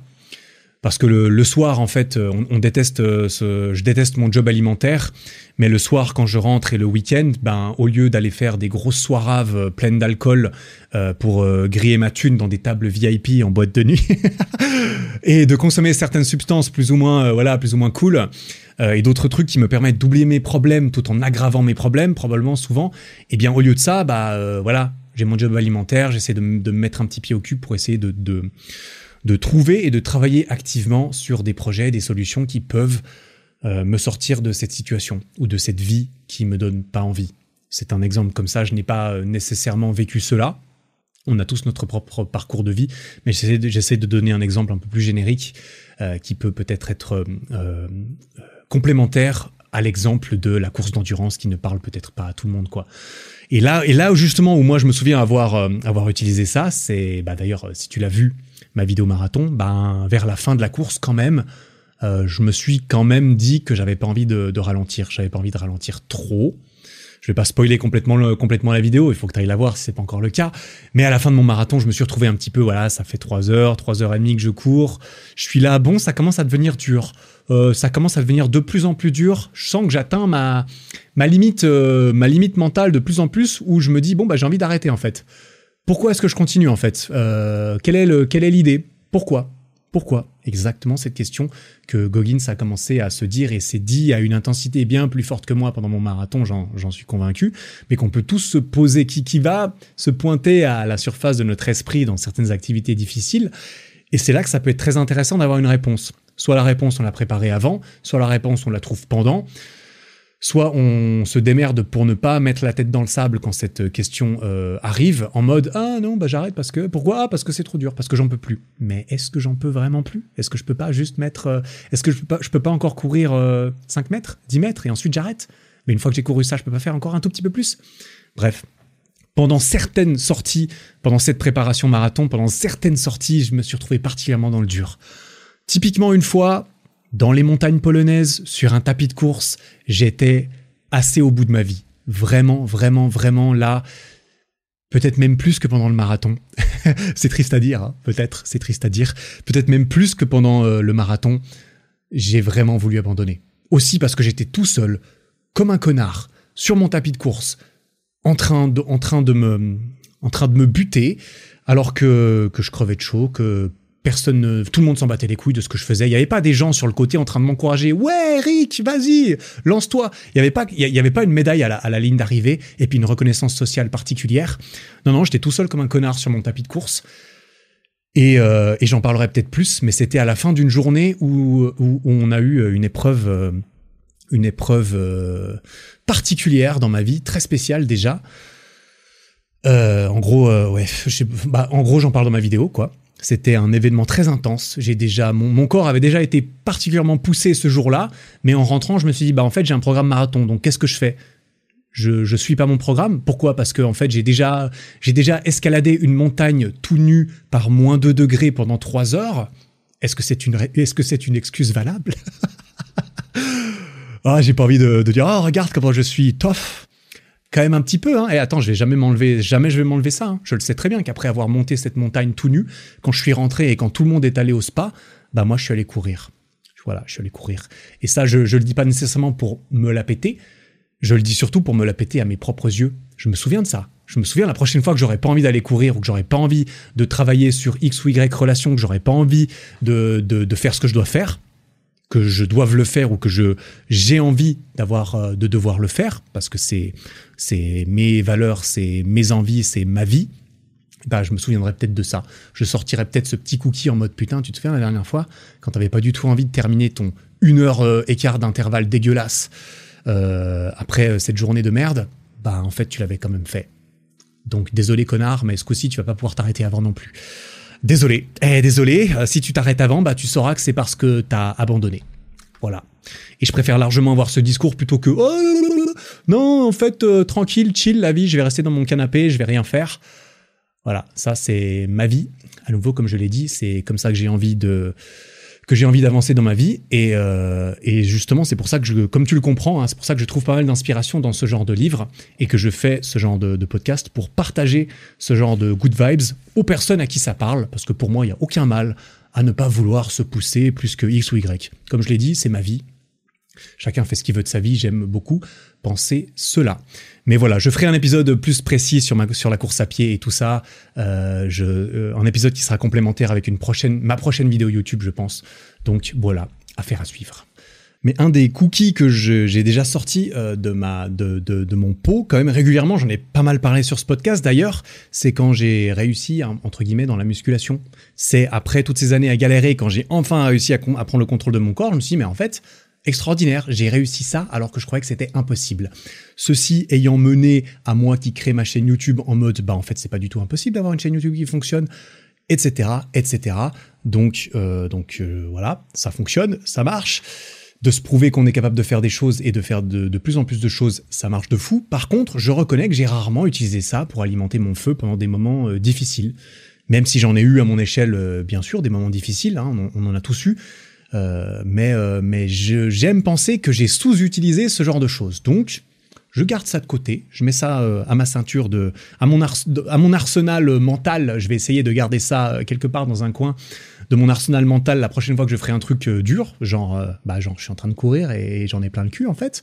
Comme beaucoup de gens qui courent, hein, on en a très vite plein le cul de courir, en fait. c'est pas, bah, moi, je trouve pas ça particulièrement agréable tout le temps. Des fois, c'est plus agréable que d'autres, il y a pas de doute. Il faut déjà apprendre à aimer. Alors ça, Heureusement, j'ai réussi, mais c'était mal parti. C'est pour ça que je suis très impressionné d'avoir réussi à me faire aimer le cardio. À nouveau, un truc que je pensais qui n'était pas pour moi, et en fait, bizarrement, ça l'était peut-être quand même, ça l'est peut-être quand même un petit peu. Alors, je vais continuer à creuser. Hein, euh, je spoile pas éventuellement, mais j'ai pas terminé de, faire des courses d'endurance. J'en parlerai euh, une prochaine fois. Euh, voilà, parce que j'ai envie de, j'ai envie d'accomplir des trucs encore. Clairement, la vie est longue. J'ai encore plein de trucs que j'ai envie de faire. Donc je vais garder cette stratégie en tête, je vais essayer de penser consciemment à tout ça, je t'encourage à faire de même si tu penses que ça peut te servir dans une période de ta vie où c'est dur, où il faut cravacher, où il faut endurer, peu importe qu'est-ce que tu endures dans ta vie, bah tu peux essayer de te soutenir toi-même avec ce genre de choses. Après si ça voilà, si ça marche pas pour toi, bon bah il y a plein d'autres façons de, s'auto-soutenir, mais euh, force est de constater que ça fonctionne pour certaines personnes quoi. Clairement. Donc on va gentiment, euh, on va gentiment passer au deuxième concept, la règle des 40%.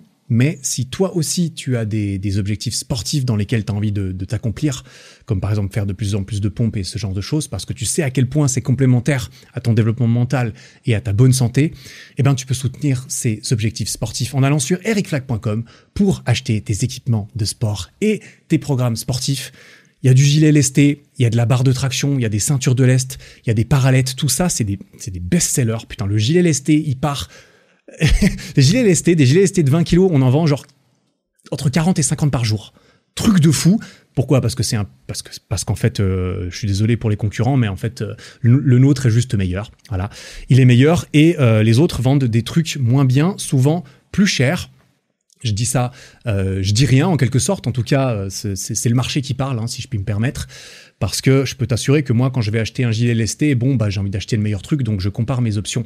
Euh, je pense que je suis pas le seul à faire ça. Beaucoup de gens décident d'acheter celui sur ericfac.com. Voilà, tout comme la barre de traction, la sidebar. Bref, tout ça, c'est acclamé par nos plus de 110 000 clients depuis le début desquels on reçoit des feedbacks bah, tous les jours sur nos réseaux. Donc ça fait méga plaisir. Merci pour ça et bienvenue à tous ceux qui nous rejoignent encore euh, tous les jours pour le coup.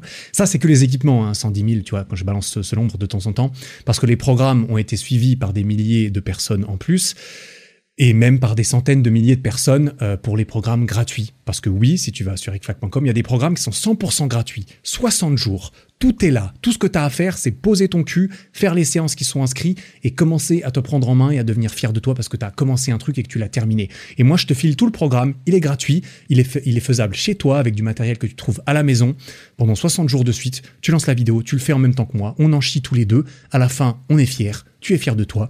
Et, euh, et encore plus si tu commences, c'est le best. C'est la promesse de ces programmes gratuits tu, tu vas peut-être pas devenir musclore parce que devenir musclore en 30 jours, ça se saurait. Hein, on va pas, on va pas se vendre du rêve inutilement. Par contre, trouver de la fierté en toi, être content de t'être transformé mentalement parce que tu as, commencé un programme et tu l'as terminé, bah pose une valeur là-dessus. Pour un programme gratuit, je trouve ça pas trop dégueulasse. Voilà, tout ça, ça se trouve sur egfac.com. Merci pour tout. On va passer au deuxième concept. Comme je l'ai mentionné, la règle des 40%. Et peut-être que, que c'est sur celle-ci que j'aurais basé le titre de cet épisode parce que c'est plus vendeur. Voilà, tout simplement. Alors l'épisode est, relativement long, mais j'avais envie de faire ces deux concepts. Je vais pas m'arrêter. Pourquoi? Parce que je l'ai pas mentionné, mais euh, il y aura une petite pause euh, cet été là, euh, dans les semaines à venir sur les prochains épisodes. Désolé, mais c'est pour ça que j'ai envie de bombarder un petit peu celui-ci aussi parce que cette, ce concept est beaucoup lié autant dans l'histoire qui l'accompagne que, que, que dans le que dans l'idée générale et beaucoup lié à ce qu'on vient de voir. C'est pour ça que je voulais les faire les deux à la suite. La règle des 40%, c'est quoi? Tout simplement pour la résumer facilement. Vas-y, spoiler c'est qu'en en fait, on s'arrête à, on s'arrête à 40% de notre potentiel. On s'arrête lorsqu'on a euh, atteint 40% de, notre, de nos capacités. Et ça, c'est David Goggins qui le dit, hein, évidemment. Euh, c'est lui qui, euh, qui, a, qui a coined. Oh putain, je me, je me mets à parler anglais, je ne sais pas comment traduire, comment traduire ce mot. Coined. Il a coined cette rule. Voilà, désolé. putain, franglais là, vas-y, c'est parti. En live, je vais aller traduire ça tout de suite. Coined, pièce de monnaie inventée, formulée, formulée, voilà. Coin, voilà, on aura tous appris un mot en plus, peut-être. Peut-être pas tous. Peut-être que toi, tu étais en train de le crier dans ta tête, mais c'est coin, c'est formulé. Il a formulé ça en premier. Enfin, en premier. Il l'a formulé dans son livre. Bref, commençons. Parce que pendant ces 160 km qu'il a couru à San Diego, ben, comme je l'ai dit, euh, à la moitié ou, aux deux tiers, c'était la, c'était la grosse merde. Euh, mais en fait, il a quand même, il a quand même continuellement réussi à faire un pas de plus, alors que tout le long, probablement qu'intérieurement, il se criait, bah en fait, c'est fini, t'en peux plus, c'est terminé. Pourquoi? Pourquoi tu continues? Parce que pour euh, pour euh, fast forward, pour euh, pour terminer la, fin de cette histoire, bah il a franchi la ligne d'arrivée. il n'était pas au sommet de sa life hein, physiquement. Il n'était pas il n'était pas en, il était pas en grande forme. il n'était pas en grande forme quand il a terminé. Ça me permet de terminer cette histoire aussi dans dans dans, cet épisode. Tant, bien que mal, sa copine lui a servi de, béquille, voire même l'a porté jusqu'à la caisse pour le ramener chez lui. Là, il, est dans un état, euh, dans un, état assez terrible. Hein. Il, elle le ramène à la maison. Là, je te le dis à peu près comme, je m'en souviens, slash comment c'est écrit dans le, dans le livre et comment il l'a raconté dans, dans, des podcasts. Il est arrivé chez lui et euh, sa meuf l'a très péniblement aidé à s'allonger dans la baignoire parce qu'il était juste beaucoup trop mal. Et je te rappelle qu'il était couvert de trucs pas, pas particulièrement euh, stylés. Et une fois qu'il est dans la baignoire, bah, euh, il, en, il en rajoute une couche, quoi, concrètement. Donc en gros, il se retrouve dans, en semi-coma dans sa baignoire, à baigner dans sa pisse, dans sa merde, dans son sang, à se complaire dans cette douleur. Et là, c'est pour montrer à nouveau que, que David Goggins n'est pas comme tout le monde. Hein. Il est, il, c'est pas Monsieur tout le monde. Le mec euh, n'a pas voulu aller à l'hosto tout de suite. Pourquoi? Parce qu'il a dit à sa meuf, non, non, laisse-moi là encore un petit peu, laisse-moi baigner dans, cette souffrance, laisse-moi m'imprégner de cette douleur et de cette souffrance. Là, à nouveau, on en est, un, on en est à un niveau où je me dis, euh, il faut avoir un certain vécu dans sa vie pour, euh, pour avoir ce genre de volonté. Le mec en a bien chié dans sa vie, en tout cas, sur le papier, putain de merde. Il n'a pas eu une vie facile, je pense que ça te, ça t'aide, hein à avoir ce genre de mentalité. Quand tu as vécu des trucs difficiles et, que tu as réussi à t'en relever un tout petit peu, et je suis sûr que plein de gens qui écoutent ce podcast ont eu leur, euh, leur enfance difficile, euh, je pense que ça te parle encore plus quand c'est quand c'est ton cas. Mais mais bah voilà un peu un peu ce qui ce raconte. Il a dit non non laisse-moi baigner dans ma douleur. Je ne veux surtout pas qu'on me l'enlève trop rapidement. Je ne veux surtout pas et ça je crois que c'est ce qu'il dit. Je ne veux surtout pas qu'on me sédate. Surtout pas qu'on me qu'on me blinde d'antidouleur. J'ai mérité cette douleur j'ai travaillé pour la pour la ressentir. Tu vois, là, je te parle de concept. Euh, je vais en perdre, je vais en perdre certains, euh, certaines peut-être parce que là, euh, quand même, c'est à nouveau, c'est c'est c'est un peu plus dans les extrêmes. Le mec, il estime qu'il a mérité cette douleur et il en veut toutes les récompenses positives. donc, il veut pas la numb, il ne veut pas l'anesthésier pour que il puisse s'en souvenir vraiment, pour que vraiment la prochaine fois ce sera plus facile pour lui de se rétroactive, rétroactivement, euh, rétro-projeter dans l'état émotionnel dans lequel il était quand il était dans cette baignoire, pour qu'il puisse bien se souvenir la prochaine fois. Tu te souviens en fait comment t'étais dans cette putain de baignoire? Bah écoute, euh, t'en es pas mort, il t'est rien arrivé de, très grave derrière. Bah écoute, tu, tu te souviens comment tu t'es senti? C'était dur, mais t'as réussi pour résumer le truc, hein, parce que moi je, je sais pas ce que c'est, mais euh, il ne voulait absolument pas qu'on lui enlève euh, cette récompense, qui lui a, déterminé que c'était une récompense du coup. Bref, voilà, pas grand monde penserait à ça dans cette situation, mais qui a été dans cette situation, hein, qu'on se le dise, qui a réussi à courir 160 km en 19 heures de suite dans sa vie? Pas beaucoup de personnes. Qui parmi eux l'ont fait sans grande préparation Pas beaucoup de personnes. Voilà, David Goggins. Euh, enchanté. à nouveau, il n'est pas là pour, euh, il pas là pour qu'on fasse comme lui, je pense. Il est surtout là pour montrer un peu ce dont on est capable, pour montrer ce dont l'être humain est capable peut-être en quelque sorte, mais surtout et plutôt pour nous montrer, pour nous prouver sans l'ombre d'un doute possible qu'on est tous capables d'un tout petit peu plus que ce qu'on pense. Et qu'on s'arrête toujours, souvent, ça dépend les gens bien sûr, bien loin de nos limites. Et c'est là que la règle des 40% elle entre en jeu dans, ce narratif et dans cette histoire. Il l'a dit dans un podcast, il a, il a, il a reparlé un peu de, cette histoire et de cette règle. Il l'a dit que même là, parce que là, au jour d'aujourd'hui, donc 12, euh, 15 ans plus tard, dans des podcasts, il continue de dire que c'est là le moment de sa vie où il a eu le plus mal physiquement. Il en a fait des trucs encore de, ouf derrière. T'inquiète, il s'est pas arrêté après ça. Hein. T'inquiète pas. T'inquiète pas pour lui. Il s'est pas arrêté. Il s'arrête toujours pas aujourd'hui. Mais qu'il n'a jamais re-ressenti quelque chose d'aussi fort. Et même là, bah, il le dit, euh, il n'était pas à 100%. Parce qu'à 100%, il serait mort. Voilà, bah, c'est, c'est, c'est, c'est, euh, voilà, c'est, c'est le principe. c'est le principe. 100% est inatteignable. Tu ne veux pas atteindre, atteindre 100%. Tu ne pourras jamais atteindre 100%. Mais il y a une différence entre atteindre 100% et mourir et rester à 40%. Est-ce qu'il faut se dire ah mais 100% c'est dangereux, je vais mourir. Bon bah du coup je vais rester à 18% parce que là je suis sûr c'est confortable, je vais pas me blesser à 18%, il y a, y a pas y a, y a pas de mal. Il y a un entre deux, il y a une volonté éventuellement euh, avouée de vouloir plus que 40%, plus que 18%. C'est magnifique de s'avouer ça. Je m'avoue que je veux plus que 18%. Hein, je te le dis, je, l'annonce à tout le monde. Je veux plus que 18% dans ma vie. Voilà. Euh, donc personnellement, euh, j'ai certainement pas envie d'avoir 100%. J'ai pas envie de me pousser jusqu'à la mort. Mais j'ai envie de me pousser un peu plus que 18, tu vois, un peu plus. Donc, euh, donc, donc c'est un petit peu ça qu'on peut qu'on peut essayer d'en apprendre pour, pour, pousser un peu le truc, vas-y, pendant que j'y suis, vas-y. Écoute, je, raconte encore une petite partie de l'histoire de, de, Goggins, parce que ceux qui sont chauffés là, euh, je sais pas ça va les chauffer encore plus, j'en sais rien. Mais tu vois, quelques semaines après, bah, le mec, évidemment, derrière, c'est chaise roulante. Hein. Chaise roulante, euh, j'exagère un tout petit peu, mais pendant quelques semaines, son corps, il est, il est, il est, il est non fonctionnel parce que j'ose pas imaginer ce que c'est ce que ça doit être pour ton corps de récupérer. Faut pas croire que ça lui a pris 48 heures de récupérer. Non, non, quand même. Là, euh, euh, il a pas eu de séquelles à long terme, mais à court terme, il en a eu des séquelles. T'inquiète est. Euh, c'était pas tes courbatures aux ischios le lendemain d'une séance jambes. Là, je pense que c'était un peu plus, quoi. Un peu plus, et pas que au niveau des jambes. Quoi qu'il en soit, quelques semaines plus tard, c'est ce qu'il raconte, il avait encore du mal à marcher. Euh, il, a accompagné sa copine et sa mère au marathon de Las Vegas parce que sa mère voulait marcher slash courir le marathon et sa copine voulait le courir. Il les a accompagnés en mode bon bah je vais euh, pour une fois c'est moi qui vais faire le supporter parce que physiquement je suis claqué, je suis éclaté physiquement donc je ne vais pas courir ce marathon. Euh, il n'avait jamais couru de marathon. Hein. Non, non, le mec avait juste couru 160 kills, mais il n'avait pas commencé par un marathon. Tu, tu, tu comprends un peu l'idée.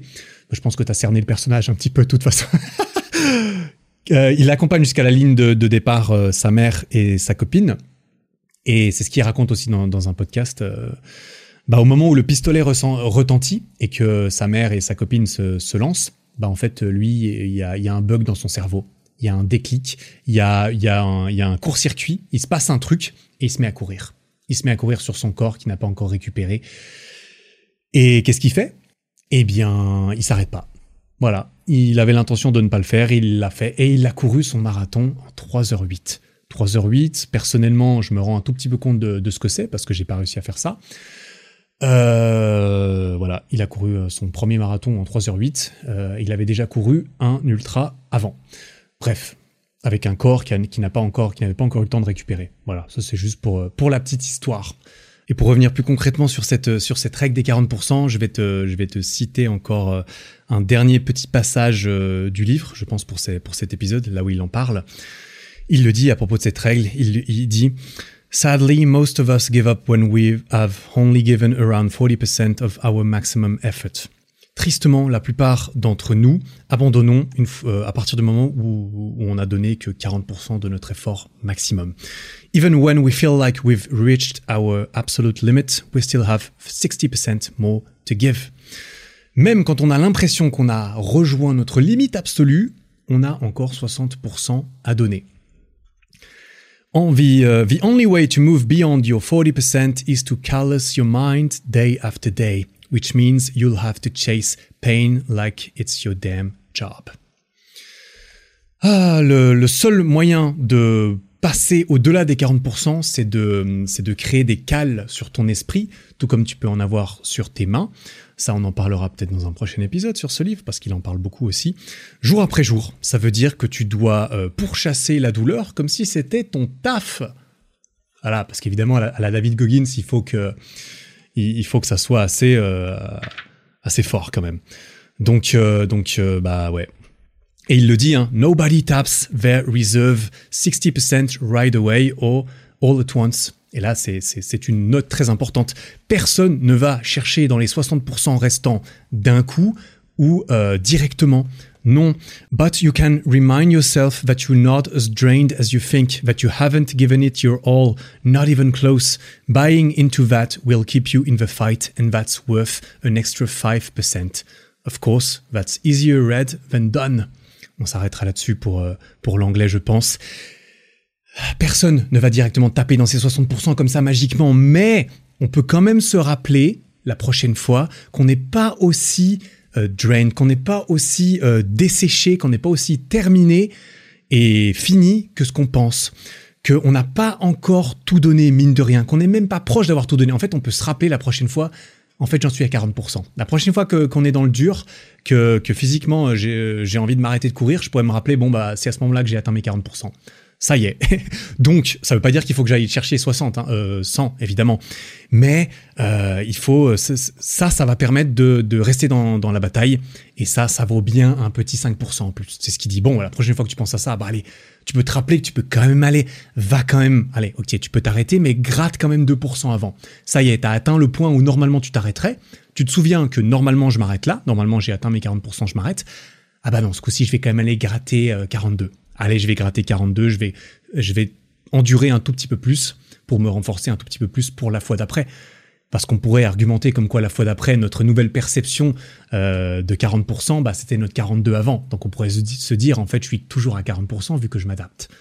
Ça, c'est à voir. Ce qui est sûr et certain, c'est que dans un seul truc, quand ça devient vraiment important, tu vois, euh, Goggins, quand il a fait son 160 kills, je pense qu'il s'est pas raté à 40% on pourra dire qu'il a été cherché bien du 60, 80, peut-être même plus. Je sais plus s'il l'avait dit, s'il l'avait mentionné dans un podcast. Tout ça pour dire, voilà un petit peu euh, dans la même veine hein, que, ce qu'on a vu, ce que ce qu'est cette règle des 40%, comme quoi on peut toujours aller gratter un petit peu plus. Et même, j'avais entendu une histoire, c'est une, une, vieille histoire de, Goggins, à l'époque, il n'avait pas encore sorti son livre, peut-être même un mec... Ah, mais je crois que c'est Casey Neistat, c'est pas Casey Neistat qui avait fait une vidéo avec Goggins une fois, non, je sais plus qui c'était. Et euh, il y avait une histoire qui se racontait comme quoi Goggins lui avait dit, euh, quelqu'un s'était entraîné avec Goggins. Peut-être que c'est une, un mythe ce que je te raconte, mais je crois que c'est une légende peut-être. Mais euh, mais j'avais entendu une histoire comme quoi quelqu'un s'était entraîné avec Goggins. Il avait dit, bah Goggins, j'ai envie que tu m'entraînes. Et Goggins l'avait pris ce mec et ils étaient allés faire des tractions parce que Goggins est un est un est un gros est un forcené des tractions. Il a il a eu un, un record du monde à un certain moment comme j'avais parlé. Il est, il est allé prendre ce mec et il lui a dit, euh, il lui a dit, vas-y, tu vas faire ton, ton, ton maximum de traction. Je crois que c'était un truc du genre. Et le mec lui dit, ah, je suis trop nul en traction, j'ai beaucoup de mal. Et il y avait eu une histoire comme quoi, je me souviens plus des, des, des détails, tu m'excuseras, mais euh, et Goggins lui a dit, bah vas-y, fais autant de traction que tu peux. Tu t'arrêtes quand, quand, quand t'as terminé. Et le mec, genre, il en fait, il en fait cinq ou six, il galère, il, il, il s'arrête, il refait une série, il en fait cinq, il refait une série, il en fait quatre, il refait une série, il en fait quatre, et là, il en peut plus, tu vois. Il lui dit, bon, ok, euh, Goggins, euh, j'en peux plus. Et le mec, il avait fait un truc du style, euh, je sais pas, tu avais fait genre 25 tractions. Et il lui dit, j'en peux plus, je suis, je suis, je suis cramé, c'est terminé. Et là, Goggins lui dit, ok, bah, on, va s'arrêter quand on aura fait 100. Voilà. Parce que là, tu t'es arrêté, tu t'es arrêté bien loin de ton potentiel. On va, on va, on va continuer. Là, là, je sais ce que tu es en train de te dire, c'est impossible, tu peux pas y arriver bah écoute, tu vas te prouver et je, veux, vais t'aider. Hein, c'est le principe d'un coach. Il peut t'aider à te pousser un peu plus loin justement que tu peux faire plus. Et le mec racontait ça comme quoi, bah à un moment donné, il les faisait une par une, il devait s'arrêter entre chacune. Mais évidemment qu'il y est arrivé. C'est qu'une question de temps, j'ai envie de dire. Si tu arrives à faire 5 tractions, tu peux faire 100 tractions. Ça va peut-être juste te prendre très longtemps. Mais je pense que mentalement, il y a une, une transformation intéressante. Et, et si j'ai vraiment entendu cette histoire quelque part, ce qui est fort probable, euh, bah, le mec euh, qui l'a raconté et qui l'a vécu, je pense que ça l'a changé un tout petit peu mentalement et que et au bout d'un moment derrière tu es obligé de te dire ouais bah c'est vrai que la dernière fois je pensais que j'étais à bout mais en fait j'ai fait quatre fois plus quand même. Donc euh, voilà c'était un petit peu le c'était un petit peu l'idée. Pour euh, pour ma propre expérience vis-à-vis de ça je tu vois vis-à-vis de la muscu et, du renfort et, des efforts euh, intenses c'est quand même plus difficile de, de se dire que oh j'étais à 40% sur ce une rep max je pense que c'est c'est pas la même échelle exactement peut-être. On n'est pas sur le même euh, RPE, tu vois. J'ai envie de dire sur le même euh, sur le même pourcentage. Ça, ça s'applique peut-être plus dans, dans des choses qui durent plus longtemps, ou alors c'est plus facile à estimer euh, éventuellement. Euh, donc je saurais pas exactement si, à, quel point je me suis poussé, mais ce que je sais c'est que quand je vais m'entraîner en temps normal, ces dernières années et que j'ai pas une structure de, d'entraînement euh, de renfort particulièrement précise, j'ai pas un programme très très précis, ah, je me pousse pas mes galons hein. 40%, euh, parfois c'est vraiment le grand maximum, euh, j'imagine. Des fois, quand je fais des, euh, des, des, des séances d'endurance, justement, c'est con à dire, mais dans les séances d'endurance où, où je fais 200 tractions, 400 dips le plus vite possible, là j'ai l'impression, ok, là je sais si je me suis bien poussé ou pas à la fin. Mais c'est vrai que quand je fais des, des, des, de, des séances de force intenses et tout, c'est plus dur, c'est pas les mêmes, les mêmes intensités. Par contre, comme je l'ai dit, dans mon marathon, je suis pas sûr que je suis allé aussi loin que euh, je l'ai même été dans des séances d'entraînement avant, comme je l'ai mentionné. À combien je suis monté dans mon marathon? J'en sais rien. Peut-être euh, 50%, 60%. Je, je, je, grand max, grand max. J'en sais rien. Hein, je me pose la question. Je me dis, hein, je me dis sincèrement. Si à, la ligne d'arrivée du marathon de Paris, on, avait mis un pistolet sur ma famille, on avait dit bon bah Eric, tu vas continuer à courir. Continue à courir, mec. Ah, je pense j'aurais continué. Est-ce que j'aurais peut-être même été capable de courir un deuxième marathon? Parce qu'il y a un flingue sur ma famille. Ah, il faut avoir la bonne motivation, on est d'accord. Hein. Euh, je dis pas que j'ai envie que ça arrive. Je dis juste euh, que, que voilà, si j'ai un flingue sur la tempe ou n'importe quelle motivation, on dira euh, concrète. Hein. Et ça, c'est une assez forte motivation. Hein. J'ai, pris un exemple un peu extrême, bien entendu. Euh, je pense que j'aurais pu continuer. Hein. Je suis certain que j'aurais pu continuer, tu vois. Est-ce qu'il, est-ce qu'il aurait fallu? Je sais pas. Est-ce que j'aurais pu aller plus vite? Peut-être. Est-ce que j'aurais dû? Non, je suis bien content avec ce que j'ai fait. Euh, je, suis très content de ce que j'ai fait. Je suis très content de, m'être prouvé que j'étais capable. Et je me réjouis de pouvoir me prouver d'autres trucs, quoi. Tout simplement. Donc, euh, voilà, t'inquiète pas pour moi, j'ai pas prévu de m'arrêter, sur ce marathon. Mais, euh, mais bon, on arrive gentiment, on arrive gentiment sur, les takeaways de conclusion, on dira peut-être de, cet épisode, s'il y en a. Ben, comment dire je vais, je restater, je vais, remettre en évidence euh, l'évident. Hein, je, vais, me permettre. Se casser le corps et aller courir avec un corps cassé, euh, c'est pas optimal, c'est pas cool. Je suis, tout à fait d'accord avec ça. Mais si la personne moyenne euh, qui avait, si la personne moyenne et nous tous avaient une once de ce genre de mentalité en plus dans d'autres domaines de la vie, hein, par exemple, par rapport, si tu avais un tout petit peu plus de, de, de, de, fortitude et de résilience mentale par rapport, je sais pas, à l'éducation de à l'éducation de mes enfants, par rapport à mon hygiène de vie, par rapport à sauver mon mariage, par rapport euh, à avoir un certain code d'honneur personnel qui m'empêche de faire des trucs de FDP aux autres, qui m'empêche d'aller... Euh... Premier exemple qui me vient, qui me vient en tête, qui m'empêche d'aller brûler des voitures, par exemple, je sais pas, tu vois. Euh, peut-être que ça peut s'appliquer dans d'autres domaines de la vie, eh ben moi je pense que, que, je valide.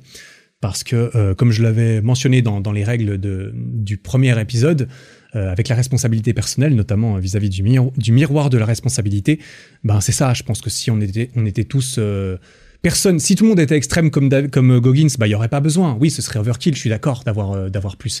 Mais là, si on avait tous 5% de, de responsabilisation en plus, je pense pas que ce serait que le monde s'en porterait moins bien. Et évidemment, le monde, c'est très vaste. Je ne pense pas que ma vie, à nouveau, je, vais commencer par moi, hein, c'est ce que j'aime bien faire quand même. Je pense pas que ma vie serait moins bonne si j'avais 5% euh, de responsabilisation personnelle en plus dans certains, certains domaines de ma vie. Après, c'est à chacun d'en juger, bien entendu. Parce que voilà, écouter des podcasts, euh, euh, lire des livres, à nouveau, c'est méga stylé. Hein. Mais si c'est dans le but de changer sa propre vie, alors il faut passer à l'action quelque part ensuite. Il faut se mettre par terre, il faut faire des pompes, il faut aller avoir la discussion euh, qui est inconfortable, mais qui va nous faire grandir dans notre relation. Il faut aller se mettre devant son piano pour, bah, pour entraîner son art, sa créativité, sa son ce qui nous intéresse dans la vie. Dans voilà, comme, comme je l'ai dit, je pense que ça peut s'appliquer à beaucoup de choses. Le premier épisode avait beaucoup plu. Euh, j'ai aussi reçu des critiques que j'ai jugées euh, constructives pour euh, certaines des critiques, hein, comme d'habitude. faut pas tout prendre, faut pas tout prendre de tout le monde, encore moins quand c'est anonyme sur Internet. Mais il n'empêche, je prends ce qu'il y a à prendre et je t'encourage à faire de même dans, dans, dans, les épisodes de mon podcast, bien entendu. Hein. tout n'est pas bon à prendre pour toi. Probablement, c'est toi le meilleur juge pour cela. Perso, j'essaie de m'améliorer, j'essaie de faire des épisodes de mieux en mieux. Enfin, voilà, je fais ça comme je veux parce que parce que mon but c'est quand même de, de, garder un maximum de plaisir et d'envie à créer ces épisodes parce que c'est pour ça que je les crée. En fait, c'était pas pour euh, plaire à, nécessairement à ceux qui l'écoutent, c'est pas non plus pour faire un, un max de thunes typiquement. C'est parce que ça me faisait kiffer. Donc ça, c'est mon objectif égoïste numéro un, je, tiens à le préciser. Mais évidemment, hein, si on peut tous s'y retrouver euh, de mieux en mieux, ce qui est le cas, hein, parce que le podcast a pris une, bonne ampleur. D'ailleurs, euh, apparemment, je pourrais, je pourrais en faire, je pourrais faire plus d'argent si je, décidais de, faire sponsoriser mes podcasts un peu plus. Peut-être que ça viendra si je trouve, si je trouve quelqu'un ou quelque chose avec lequel je suis aligné. Sait-on jamais, parce que de toute façon, je fait ces épisodes. Donc, donc voilà. En tout cas, je fais de mon mieux. Euh, pour créer euh, autant pour créer des épisodes que pour essayer de savoir de quoi je parle, que pour essayer d'appliquer mes propres conseils que j'aurais tendance à donner ou à tirer d'autres personnes qui, je l'espère et j'ai l'impression, savent de quoi elles parlent. Voilà, j'ai prévu de continuer d'exemplifier au maximum ce qui a de l'importance à mes yeux pour que ma parole soit crédible à mes yeux bien entendu, mais aussi aux tiens et à ceux euh, et aux personnes qui daignent bien euh, accorder de l'importance à ce que je dis, ça me semble très important. J'ai envie de continuer à amasser des cookies, j'ai envie de continuer d'accumuler des, petits biscuits à mettre dans mon pot, des victoires, des accomplissements dans ma vie euh, future, au fur et au fur et à mesure de ma vie future. J'aimerais bien, hein, idéalement, j'aimerais bien pouvoir déménager tu vois, c'est quoi le but? Le but, c'est de déménager. À un moment donné, il va falloir. J'espère qu'à un moment donné, il faudra, aller louer un local pour pouvoir entreposer tous ces putains de cookies. Parce que bon, le pot, à un moment donné, voilà, il est. le but, c'est de. Bah, le but, mon but plutôt. Mon but, c'est de, à terme, d'en avoir quand même plus qu'aujourd'hui. Il n'y a pas de doute. Dans plein d'autres euh, domaines de ma vie. Hein également. Donc voilà, je te souhaite d'engranger des cookies de ton côté, je te souhaite de réussir à gratter un petit 42%, voire même un 45% la prochaine fois, juste à cause, entre guillemets, ou grâce, j'espère plutôt, à ce podcast, à ce que tu as entendu. Si ça a pu t'apporter quoi que ce soit, c'était quand même le but. Hein. C'est quand même mon but euh, avec ce podcast. C'est pas juste de te divertir, ni de me divertir moi, je, je, suis assez passionné par certains trucs, j'ai envie, j'ai envie de les appliquer, bien entendu, et, j'aime penser que, que j'essaye. Euh, et je trouve ça très stylé de me partager avec d'autres personnes. Voilà, je vais partir en vacances. Euh, voilà, je vais partir euh, en vacances un petit moment et je vais, j'ai décidé de faire une pause sur les sur les podcasts. Désolé. J'espère avoir terminé sur un podcast qui était assez rempli. On a on, a on a de l'action à faire vis-à-vis vis-à-vis de ça à tous un petit peu. Donc pendant deux trois semaines maximum, il n'y aura pas d'épisode jusqu'à la mi-août, quelque chose comme ça, je pense. Voilà, écoute, je serai en vacances, tu peux suivre ça sur Instagram, euh, tu peux aller regarder et écouter ma vidéo marathon si tu l'as pas encore fait. Euh, quand je reviendrai de vacances, il y aura sûrement un nouveau branding euh, du podcast, il y, aura, il, y aura, il y aura du nouveau, parce que ce podcast ne va pas s'arrêter, même si ça va être dur de garder un rythme très soutenu tout en faisant des vidéos YouTube qualitatives régulières. Voilà, 5 étoiles sur le podcast si ça t'a plu. Partagez sur Instagram cet épisode si ça t'a plu, t'as envie de booster quelqu'un, c'est très gentil. C'est très gentil pour eux, pour moi, pour toi. Je pense que ça peut, ça peut propager certains trucs qui sont pas dégueux. ericflag.com, code ericflag sur myprotein.fr. Merci beaucoup pour ton temps et ton attention. Bonnes vacances, bon été. Et ouais, et on se retrouve à la rentrée entre guillemets. Euh, et voilà, en attendant, travaille bien. Prends soin de toi. Bon, t'as officiellement atteint la fin de cet épisode. Félicitations. Si le podcast te plaît, n'hésite pas à me le faire savoir en lui mettant 5 étoiles sur Spotify et Apple Podcast et en t'abonnant pour ne rien rater. Et ça, tu peux le faire là, maintenant, en sortant ton téléphone. Ça prend 5 secondes, tu vois. Merci beaucoup pour ton attention, j'apprécie énormément. Passe une belle fin de journée et à très bientôt.